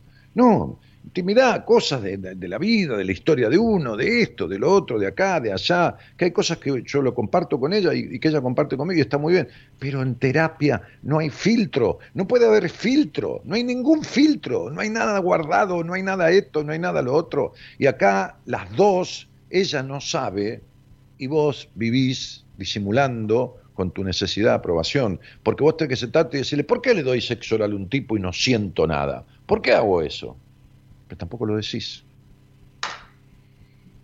Ahora, quizás ni te des cuenta, porque estás haciendo lo mismo que cuando te abusaron, y entonces lo haces mecánicamente por obediencia de vida, pero el problema es que ella no te pregunta. Mira, en el 95%, te digo el 95% porque, por no decirte el 100, porque por ahí qué sé yo, me olvido, no hay una entrevista de, primera y única vez, pues yo más que una entrevista no necesito, que yo tenga con una mujer que yo no le haga un chequeo total de su sexualidad, que no le pregunte absolutamente todo, desde la infancia hasta el presente. No hay manera, ¿eh? con lujo de detalles, que para mí es como hablar de fútbol, te imaginas años haciendo lo mismo. Eh, es como, ¿viste? es como hablar de política, es lo mismo, no, no, no, no, no, la sexualidad para mí es un tema, como escribir, un, no sé, un, capítulo de un libro, qué sé yo, lo mismo, que, comerme una empanada, no, no, me causa, ¿viste? Y las personas se sienten, las mujeres me sienten tan cómodas hablando conmigo, pues yo no soy ni baboso ni pajero mental, ¿entendés? Que le pregunto lo que sea y me contestan lo que sea. Ahora, ¿por qué? Porque es fundamental para resolver los tipos con los que se vincula, los estados emocionales de, de melancolía, este, los enojos terribles, el manejo del dinero, es fundamental. Fundamental, pero anda a hacerle entender a la manga de a hacerle entender a la manga de pelotudos ignorantes que tienen un título de profesional de la psicología, no todos, gracias a Dios. Tuve un vivo hace el domingo, hace dos domingos atrás en Instagram con una mina este, de, México, una profesional que, que, le dije, me emociona sentir que hay un colega que, que habla como yo hablo y que coincidimos y dijo, este, le dije, vos sabés, le dije a ella que es una mujer más o menos de mi edad, que el, el, el 90% de los terapeutas ni toca estos temas ni sabe nada de todo esto. Y me dijo, absolutamente, es así. Eh, este, este... Es que fue eso lo que me hizo dudar. Entonces, este, este, bueno, qué sé yo. Este, por mi parte no tengo nada más que decirte. Si se te ocurre alguna pregunta, yo te la puedo contestar. No, me dejaste todo más que claro. Bueno, entonces, este, eh, más allá de los detalles que no son para entrar en ellos, ni mucho menos por radio, este, cuando comenzaste a ser abusada no tenías ni noción de eso y después quedaste como una perrita amaestrada, ¿no? Este, o una, o una, en el buen sentido de la palabra, digo cariñosamente, un animalito adiestrado. Entonces, eh, la niña eh, genera un hábito y, tiene a su, a su domesticador y, bueno, va solita. Entonces, este, este, el problema es que no repitas, el problema es que no hagas de vuelta eso con la nena, con Danielita. Es decir, obligarla a estar al servicio sexual de, con una sexualidad que no es ni el 15% de la que vos podés tener, o el 20%, quiere decir que no sirve, quiere decir que todavía tenés mucha fiebre, quiere decir que te falta sangre, y quiere decir que te estás prostituyendo, porque ahora lo haces conscientemente, nadie te obliga.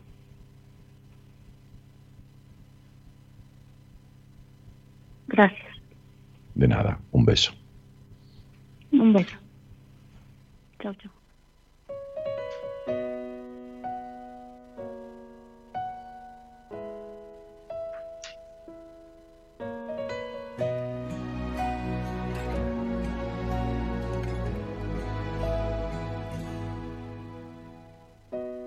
Dado nunca un solo paso en falso? y ha sentido ganas de volver atrás. ¿Quién no ha estado al borde de un abismo blanco, a punto de saltar? Ah.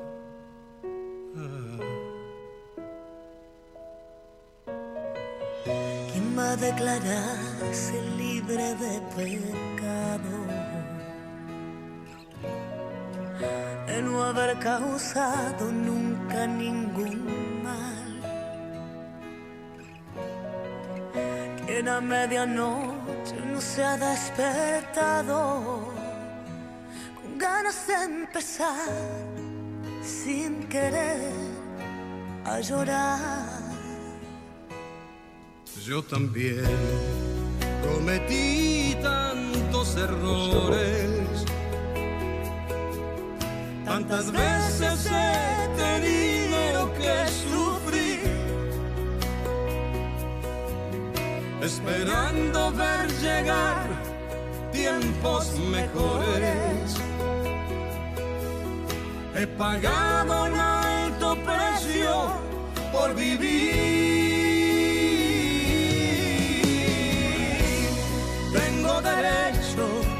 Ser feliz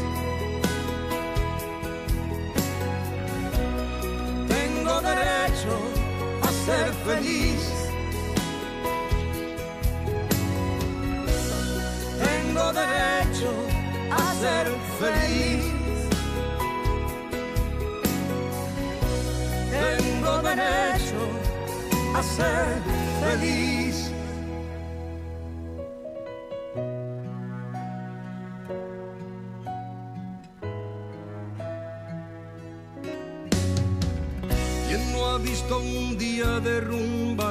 Todo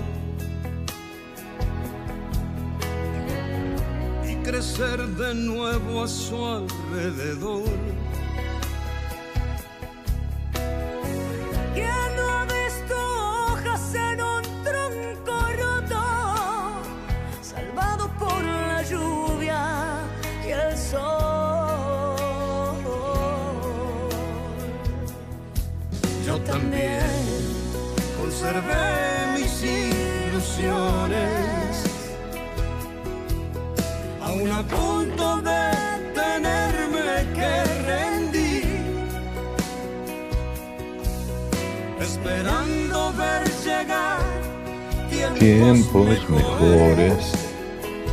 Deja que tenía vergüenza. He pagado un alto precio por vivir.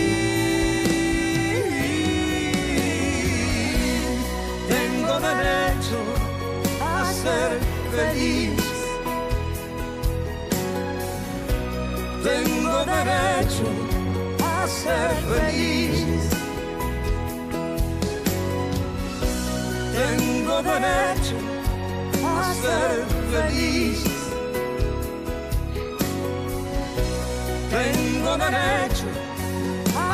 Ser feliz.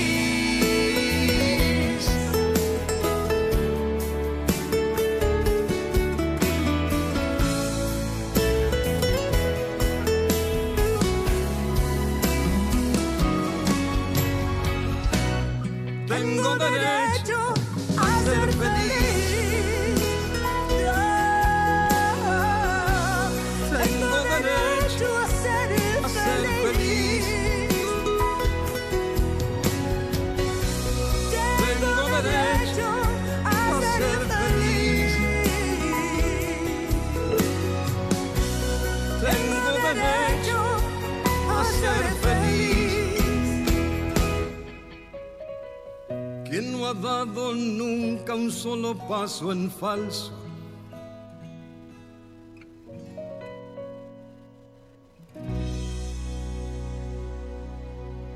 Cuántos pasos en falso hemos dado en la vida, ¿no? Este, el tema es que una vez que uno se da cuenta,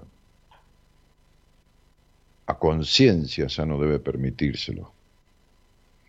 Eh, me dicen de producción y el operador que tengo otro llamado. Yo le pido disculpas a. Me dicen que se llama Ritu Cruz. Pero eh, creo que tuve dos conversaciones fuertes. Eh, este, hoy atendí entrevistas, hablé con pacientes y me parece que está bien por hoy. ¿no? Este, con todo gusto voy a hablar con ella el lunes, le, dejo un cariño, es la persona que, sigue para, conversar. Y, seguimos, haceme acordar, Eloisa, sigamos con la misma temática, la misma consigna, la misma forma. Este, pero también a mí, eh, a ver, yo no sufro con lo, con, con lo que están sufriendo las personas que, una vez, una vez cuando yo empecé mi primera carrera de, psicología, de psicología, sí, de, psicología, este, un profesor dijo, este, hay que aprender a sufrir con los pacientes. Y yo como, como soy yo, le dije, ¿estás loca o qué te pasa? ¿Por qué tengo que sufrir con el paciente? Eso es una locura. Si, si yo sufro con el paciente, es porque tengo sufrimiento adentro. Y si yo vivo en el sufrimiento, entonces yo no puedo tener pacientes. Ahora, que yo empatice, que yo me emocione, pero a mí se me han caído lágrimas en charlas con los pacientes y, cara a cara, o sea que ve que los ojos se me llenan de lágrimas. Este, este, este, o se me ha quebrado la voz, por supuesto porque siento pena por el otro, no lástima, como un perro que lo atropella un camión, pena, pero a veces me emociona la conversación. Para sufrir, no. Recién me decía alguien ahí en el chat, Dani, me hiciste llorar. ¿Yo? ¿Cómo te voy a hacer llorar? Vos tenés llanto adentro, vos tenés tristeza adentro. Vas a ver que si yo le hablo muerto no llora. Porque no tiene emociones. Vos tenés capacidad de llorar y, ciertos filamentos sensibles que son movilizados con lo que yo estoy diciendo y llorás. Ahora, de toda la gente que está escuchando el programa, si fuera que yo hago llorar, estaría mojada la computadora, se me hubiera jodido el teclado, todo, porque se, humedece todo, pero no, toda la gente que está ahí lloró, quiere decir que yo no hago llorar a nadie. A ver, no, no, no, no me enoja lo que decís, te lo digo porque tenemos este concepto, ¿no? Ah, yo salgo con un tipo que me hace sufrir. No, vos tenés sufrimiento adentro y te lo provocás a través del tipo y encima te quedás. No digo porque te tengas que ir de escuchar el programa. Lo que te quiero decir es que esta emoción que aflora ante la charla que yo tuve, o, algo que dije, o algo que dijo Danielita, o, Sonia, la primera mujer que salió al aire, este, va a tocar puntos sensibles tuyos, porque a lo mejor pasaste por lo mismo, o porque empatizás con, con, con tu ser mujer y con esa, esa mujer o con la anterior, y entonces te conmueve, es decir, te moves con ella internamente. Pero le decía a Ritu que, está bien para mí hoy, ¿viste? Porque y viste, porque yo soy un tipo que, bueno, cuando alguien se puede defender, viste, me, cago a trompadas con alguien, pero no le puedo pegar a un chico de 5 años, ¿me entendés? O sea, no puedo jugar al truco, sí, puedo jugar con un nene de 6, 7 años, pero estoy jugando con un nene, no le puedo jugar por plata. Estoy jugando, hago que le juego, que esto, que, lo otro. Este, pero no me puedo ponerle a pegar, agarrarme a trompada con un chico de 7 años, de 8 o de 10. Tengo que estar con un par, por eso en el boxeo hay categorías, el de 60 kilos pesa pelea con el de 60 kilos. Ahora, cuando un enfermo hijo de puta mental como un tipo abusa de una niña de 5 años y medio durante, porque le dije las dos edades, le dije a qué edad empezó el abuso y a qué edad terminó, no hay, no hay que, no que, imagínate que es un tipo que le cuesta al pueblo, a mí, pues yo pago mis impuestos, ¿no? Este, este, me cuesta a mí ese tipo en cana 40, 50, a mí, a mí no, porque yo no lo pago, pero lo pagamos entre todos, 50, 60 mil pesos por mes. Y resulta que hay chicos que no comen. Hay chicos que, que comen una vez por día y comen mierda digo, comen, qué arroz o, mate cocido con pan.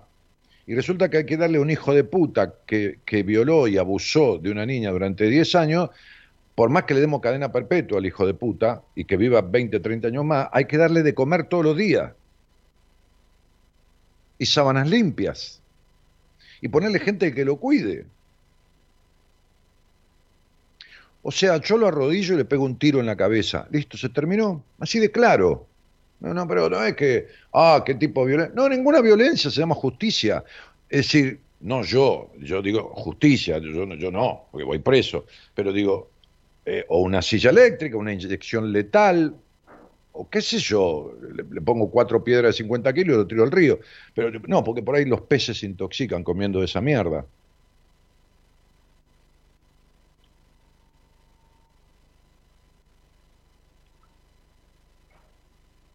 Entonces, este, creo que esa charla con Daniela cerró muchas cosas de la vida de muchas personas que están escuchando, que fueron abusados sexualmente. Hoy hablé en una entrevista con un tipo de 30 años que no puede establecer un vínculo con nadie por supuesto que nadie lo abusó físicamente, pero su madre, el hogar, en concupiscencia con su padre, le cortaron la vida, no, no, no, no un poco de la libertad. No puede expresarse, no puede relacionarse con una mujer, ni con nadie, ni con el mundo, ni disfrutar, ni tres carajos de nada, ni terminar ningún estudio. Está castrado de todos lados por la crianza que tuvo. Que 60 veces peor que un abuso sexual físico. Y tiene 30 años.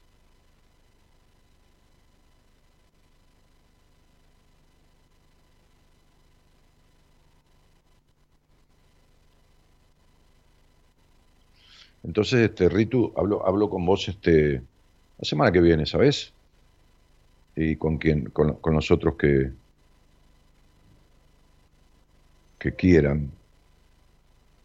Pero yo ya sé que es una forma de decir, este, Leti, querida, que me, me hace llorar, justamente me conmueve su historia y sí tengo tristeza.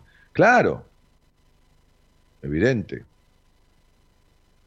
Este, yo, yo no te estaba este, este, apercibiendo, ¿no? No, te estaba reprochando. yo, trato de ayudar a entender y a, que la, gente se entienda por eso soy un tipo que habla tan simple. Yo hablo simple. A mí nadie puede decirme, che, no entiendo lo que decís. No, no, no, no. No entiendo. Viste, yo un término que puedo usar técnico es psicópata, qué sé yo, este, distorsión, qué sé yo, o afectación emocional, pero eso lo entendemos todo, ¿viste? Este, después no me pongo a hablar de Freud, el yo, el ello y el superello, o de Lacan y, el tema del, del, del, qué sé yo, del, discurso del amo y, toda una interpretación retorcida, déjame romper las bolas. Pero, y si, y si, cuento la alegoría de la caverna de Platón, la explico, o, el mito de Sísifo, no, no, doy por sabido. Hay tipos que se hacen los sabios bueno, porque eh, eh, tu actitud es parte del mito de Sísifo, y sigue, ¿viste? No explica una mierda, eh, ¿entendés? Este, yo hablo simple. ¿Pero por qué hablo simple? Pues soy bueno.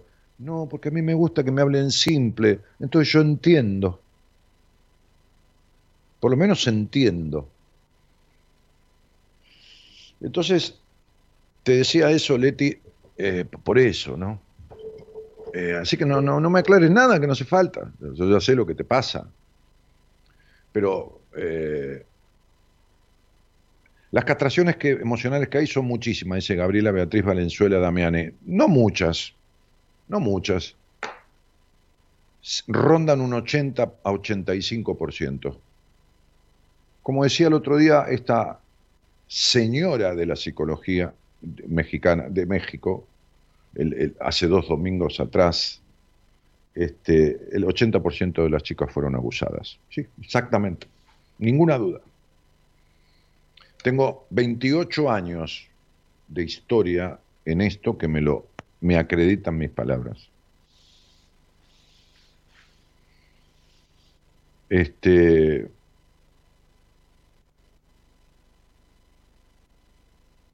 eh, siempre digo que tiene que existir en este país la pena de muerte. En este país no, en el mundo, porque hay cosas que son irrecuperables. Hay tipos que son irrecuperables, no tienen manera de ser recuperados. No hay forma.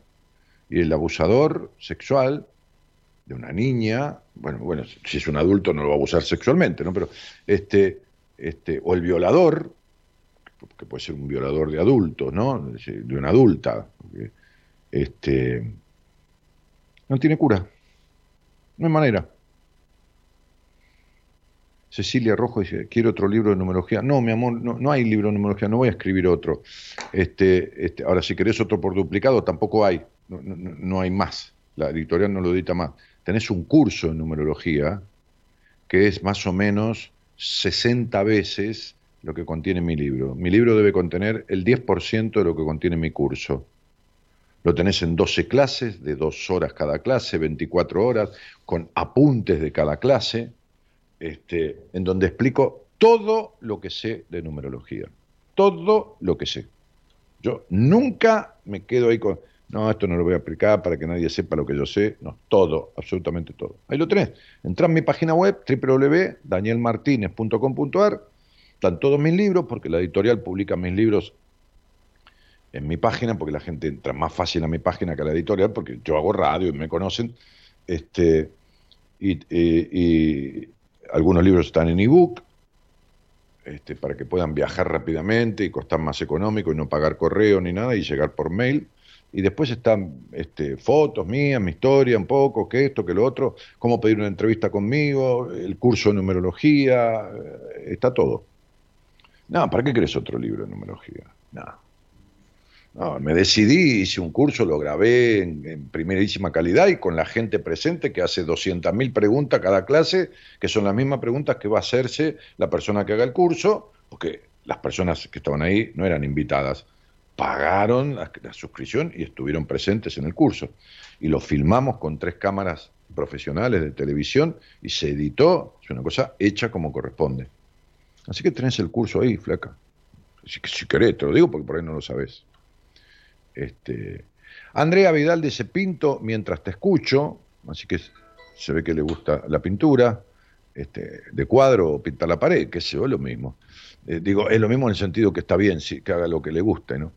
Buenas noches, dice Yasmín Galvis. Este, ¿Qué más? Mira, yo te quería contar, dice, ¿quién dice? A ver. Ah, ese es Yasmín. Dice que cuando me embaracé de mi hija me dio una bronconeumonía, eso fue ya hace 16 años. Sus secuelas quedé con asma bronquial, ya es controlada, cuando hace mucho frío se altera. He leído que dicen que tiene que ver con los vínculos fuertes y rencores, pero no siento que sea así. No, mira, yo no te voy a contestar nada de eso, Yamín. El día que quieras lo hablas conmigo. Yo no puedo resolver conflictos de toda la vida e interpretación de enfermedades que están radicalizadas a través de un de un Facebook. Vos no tenés un dolor de, panza porque te comiste tres huevos fritos. Vos tenés algo que tiene su explicación clarísima y que tiene base vincular y que hay que ver bien para decírtelo con precisión. Entonces, lo que vos crees que no, que no tiene nada que ver con vínculos y que todo esto, Sí, es exactamente lo, contrario. ¿eh? Así que bueno, date cuenta que estás mal rumbeada. Eh, así que cuando quieras y se pueda, lo hablamos. Eh, es un clásico eso que tenés, ¿eh? de salud. La interpretación es un clásico, pero quiero ajustar bien la respuesta, verte, escucharte, hacerte unas preguntas y ajustar bien la respuesta. Agus Florencia Cosentino dice, yo estoy esperando que me llame. Y ¿sabes qué pasa? Es una jodida la, la productora, ¿viste? Por ahí le caes mal, es una mina jodida, ¿viste? Por ahí le caes mal. O por ejemplo tiene una amiga Agustina como vos que eh, ella se peleó y entonces se la agarra con vos, ¿viste? Y no te saca el aire. No, no, no es buena persona, ¿eh? La chica que es productora, no te vas a creer. Pero sí, dice acá el operador, ¿tengo razón o no? Es una jodida. Este, este es así. Se antipada. Hoy se la agarró conmigo, dice el operador. Claro. Sí, sí, sí, sí, sí, sí. No, no, no, puede ser eso, Agustina, ¿eh? Y vamos a hacerle un boicot, mira, vamos a pedir por la, por la destitución de, ella, ¿no? Hay que hablar con el jefe de ella, que vengo a ser yo. Este... no, ¿sabes qué pasa? Hay mucha gente, flaca. Que vuelva Gonzalo, dice el operador. por el retorno con vida de Gonzalo Comito. Este, Valeria Duarte saluda, dice buenas noches. Este, Anoche soñé con vos y con Gaby, dice Sony. Venían a Tucumán en avión y eran como dos superstar. No, no somos dos superstar, no vamos a ser nunca. No, no me gusta la cosa superstar. Este, no, no me gusta. Que, ¿Te imaginas sentarte a comer y tomar un buen vino y que tenés 40 personas que te vienen a ver y que esto, que lo... No, no, no, no, no. No, no, no, no. No. Este. Eh, Hermoso tema, dice Heredia. Alejandra Soria, que es una psicóloga de mi equipo, dice, Dani querido, estamos con Lourdes escuchándote. Qué divina las dos, mientras la acompaño a terminar su trabajo parcial. Besos. Bueno, muchísimas gracias.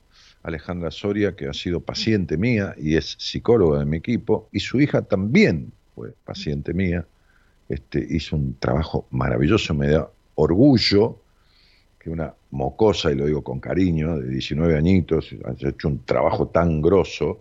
La madre, bueno, era psicóloga y, bueno, este, pero, pero, pero la piba, este, la verdad que me dio una satisfacción, porque y porque está en el arranque de la vida. Entonces, cuando uno atiende una, una chica de esa edad, el otro día atendí una piba de 17 años, ¿no? Que para atenderla le voy a tener que, me van a tener que firmar una autorización los padres, una chica del exterior. Este, que un, un pelotudo hijo de puta de un psicólogo del exterior le dijo, este, la depresión no se cura nunca. Ese tipo hay que matarlo, ¿ves? Está. Porque es un violador, eh, es un violador mental. Le viola la mente y le instala y le decreta que va a estar enferma de depresión para toda la vida. ¿Entendés? Le arruinó la vida. La piba ni me escuchó nunca. Cuando me miró, habrá dicho quién es este, este chabón ahí en la cama, que la madre le sacó una entrevista conmigo. Pero ¿sabes qué? Le brillaban los ojos cuando le expliqué y le saqué toda esta carga de encima y todo lo demás. Y le dije, ¿pero qué? que no se cura ni que nada? Se vaya la reputísima madre que lo parió, el hijo de mil puta este, que te dijo eso. Este, este, esto se arregla divinamente y esto, y se te va a arreglar tal síntoma, y le, le, empecé a decir todo lo que le pasaba, y tal cosa, y tal otra, y acá, y allá, me miraba asombrada. Le di turno para dentro un mes y pico, qué sé yo, para empezar a atenderla, porque la voy, a, la, voy a agarrar yo como paciente. Este, y le mandé un mail para recordarle con todos los detalles de la entrevista, este, detalles de, de, los síntomas que tiene, para que yo me acuerde. Me contestó a los dos minutos, estaba encantada, estaba, estaba divina, estaba, ya, ya estaba diferente. La depresión no se cura nunca. Pero ¿quién sos vos, hijo de puta, para decir que algo no se cura nunca? ¿Quién es nadie para decir que un, loco no se puede curar? ¿Quién puede decir que alguien no se va a curar de algo, de nada? Nadie, ni un médico, ni nada.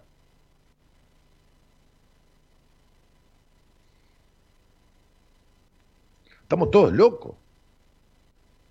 Todos no. Yo no formo parte de esta locura enajenada de las mentes enfermas, perversas de, determinados profesionales. Denis Pac, Pac, Paque, dice saludos desde Punta del Este. Bueno, Denis.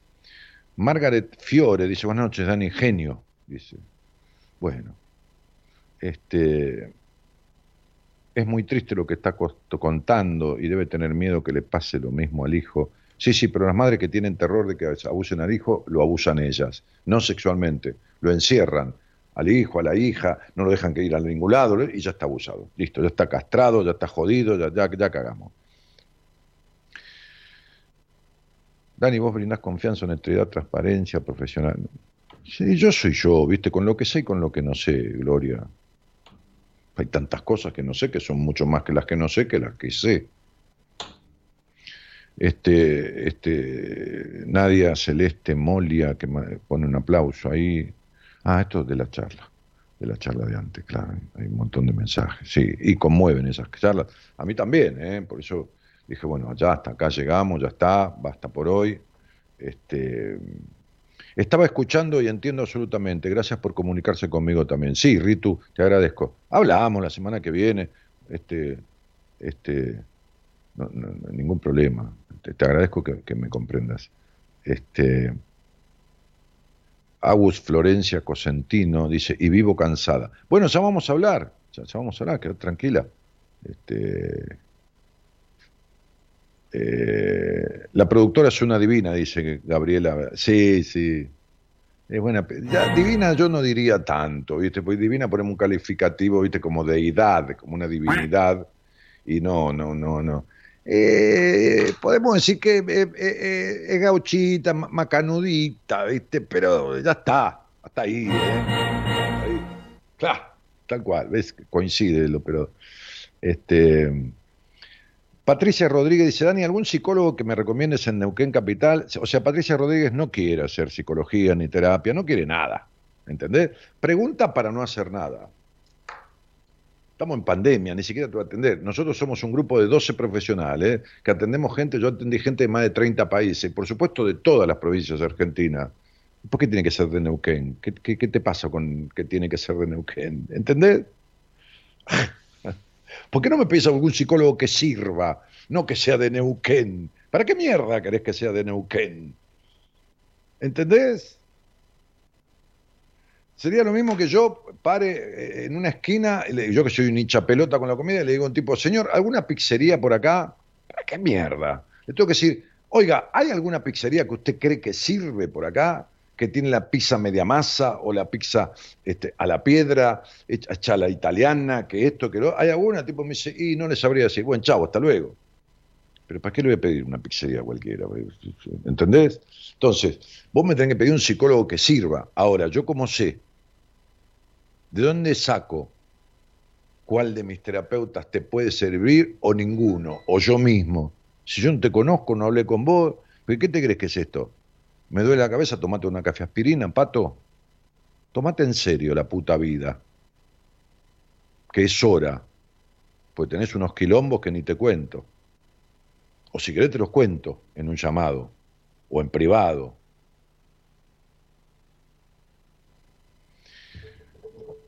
Natalí Montero dice, nunca puedo tener la capacidad de tener un trabajo, me siento extraterrestre en ocasiones que tenía que tener una comunicación con vos, se cortaba o no se podía, porque vos tenés terribles problemas de comunicación, terribles problemas de comunicación, prejuicio, culpa, eh, doscientos mil cosas. Yo no te voy a dar ninguna respuesta, yo no soy el oráculo de Delfo, no soy un adivino, te voy a contestar por Facebook, qué sé yo lo que te pasa con vos y tu trabajo, pero vos tenés problemas mucho más graves que el tema del trabajo. Patricia Rodríguez dice, eso que sirva. Ah, ahora estamos hablando diferente. ¿Qué carajo querés un psicólogo de Neuquén? o de La Rioja, o de que, no tengo nada que decir, debe haber alguno bueno, pues yo qué sé. Lo importante es que sirva, no importa dónde viven y dónde está. Puede ser de... de, es posible que yo tome un, alguien de mi equipo de Centroamérica en los próximos días. Puede ser, estoy viendo, ¿viste? Pues yo no, no, no, tomo cualquiera. Y cuando le derivo a alguien, a alguien de mi equipo, por más que les tengo confianza y los conozco de hace años, a la mayoría, igual le digo dentro de un mes, un mes y pico, me escribís en Instagram y me decís cómo andás. ¿Qué te resulta? ¿Qué, cómo, te llevas con el, con el terapeuta que te derivé? Quiero saber yo. Antes yo no tomaba ningún psicólogo, ningún profesional que yo no tuviera al alcance de la mano. Ahora sí, porque por las redes y todo, me entero en dos minutos. Me entero en dos minutos de todo. Aunque yo no le diga, la gente me escribe en Instagram, me dice, Dani, te agradezco. Eh, Dani, este, te puedo, el otro día un señor me dijo, estaba con terapia con una persona de tu equipo, vos me lo sugeriste, pero la verdad que no siento empatía. Digo, ¿para qué esperaste dos meses y pico en decírmelo? Me lo hubiera dicho al mes. Y porque esperé un poco más. No, si yo te dije que al mes, mes y pico me, me, llamaron. Y se, lo cambié. A ver, que sepa, que sea buena persona, el profesional, honesto, no quiere decir que tenga que conjugar con el paciente.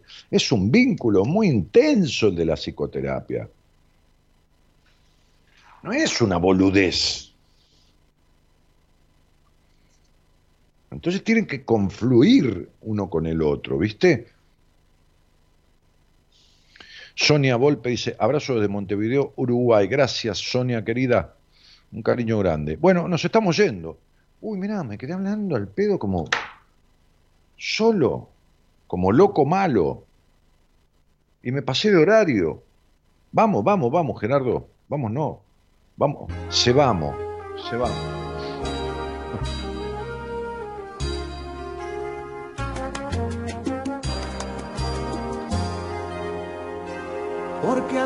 Los caminos y conozco el desatino, comprobé que todo pasa porque tiene una razón. Cuando a veces nos cegamos, fue que no quisimos ver y el porqué de equivocarnos casi siempre es aprender. Como no damos vuelta en la rueda de la vida siquiera cuenta que uno mismo es quien la mira. Uno mismo se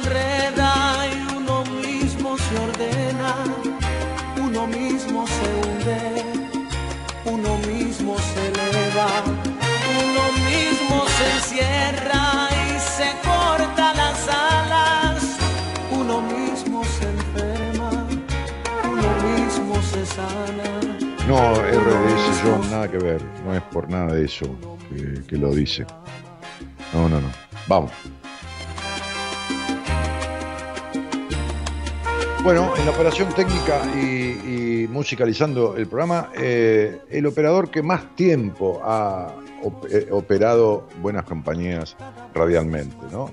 Este, muchísimos años que Gerardo, entre dos etapas diferentes, esta que tiene unos cuantos años y la otra anterior, sea, por el 2002, 2003, este, el señor Gerardo Subirana.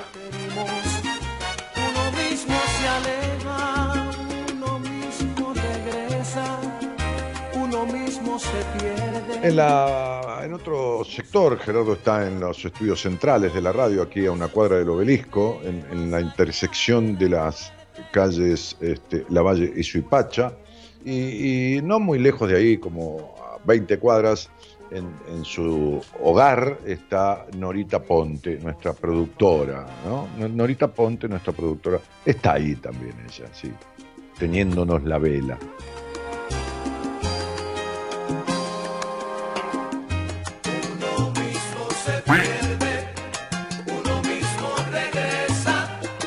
mismo se pierde, uno mismo regresa, pero, ¿no? Como decía esta oyente que me escucha hace un año y que leí al principio que está paseando por Venecia, como para que reventemos todo, ¿no? De envidia. Nada, mi vida. Este que me mandó una foto de una pared de Venecia pintada, escrita en italiano, ¿no? Este, que nadie, nadie puede solo con todo o algo así era la frase. Este, y que les mostré, ¿no? La foto que me mandó al principio, en la apertura. Eh, mi nombre es Daniel Jorge Martínez. Este, mañana está el licenciado en psicología Enrique Audine, ¿eh? licenciado de la Universidad de Buenos Aires, este, conduciendo buenas compañías. Y, y yo volveré el lunes que viene. Así que entre el operador, entre la productora, ustedes y yo hicimos un programa más de buenas compañías. Buenas noches a todos y gracias por estar.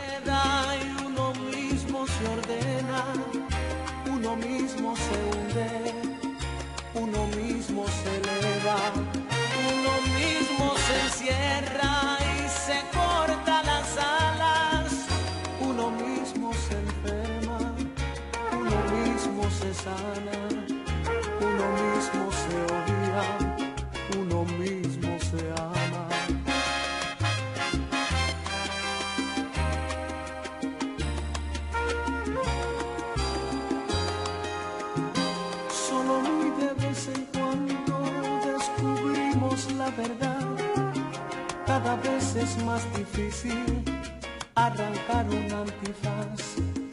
Nos volvemos marionetas en las manos del destino por temor a confrontarnos.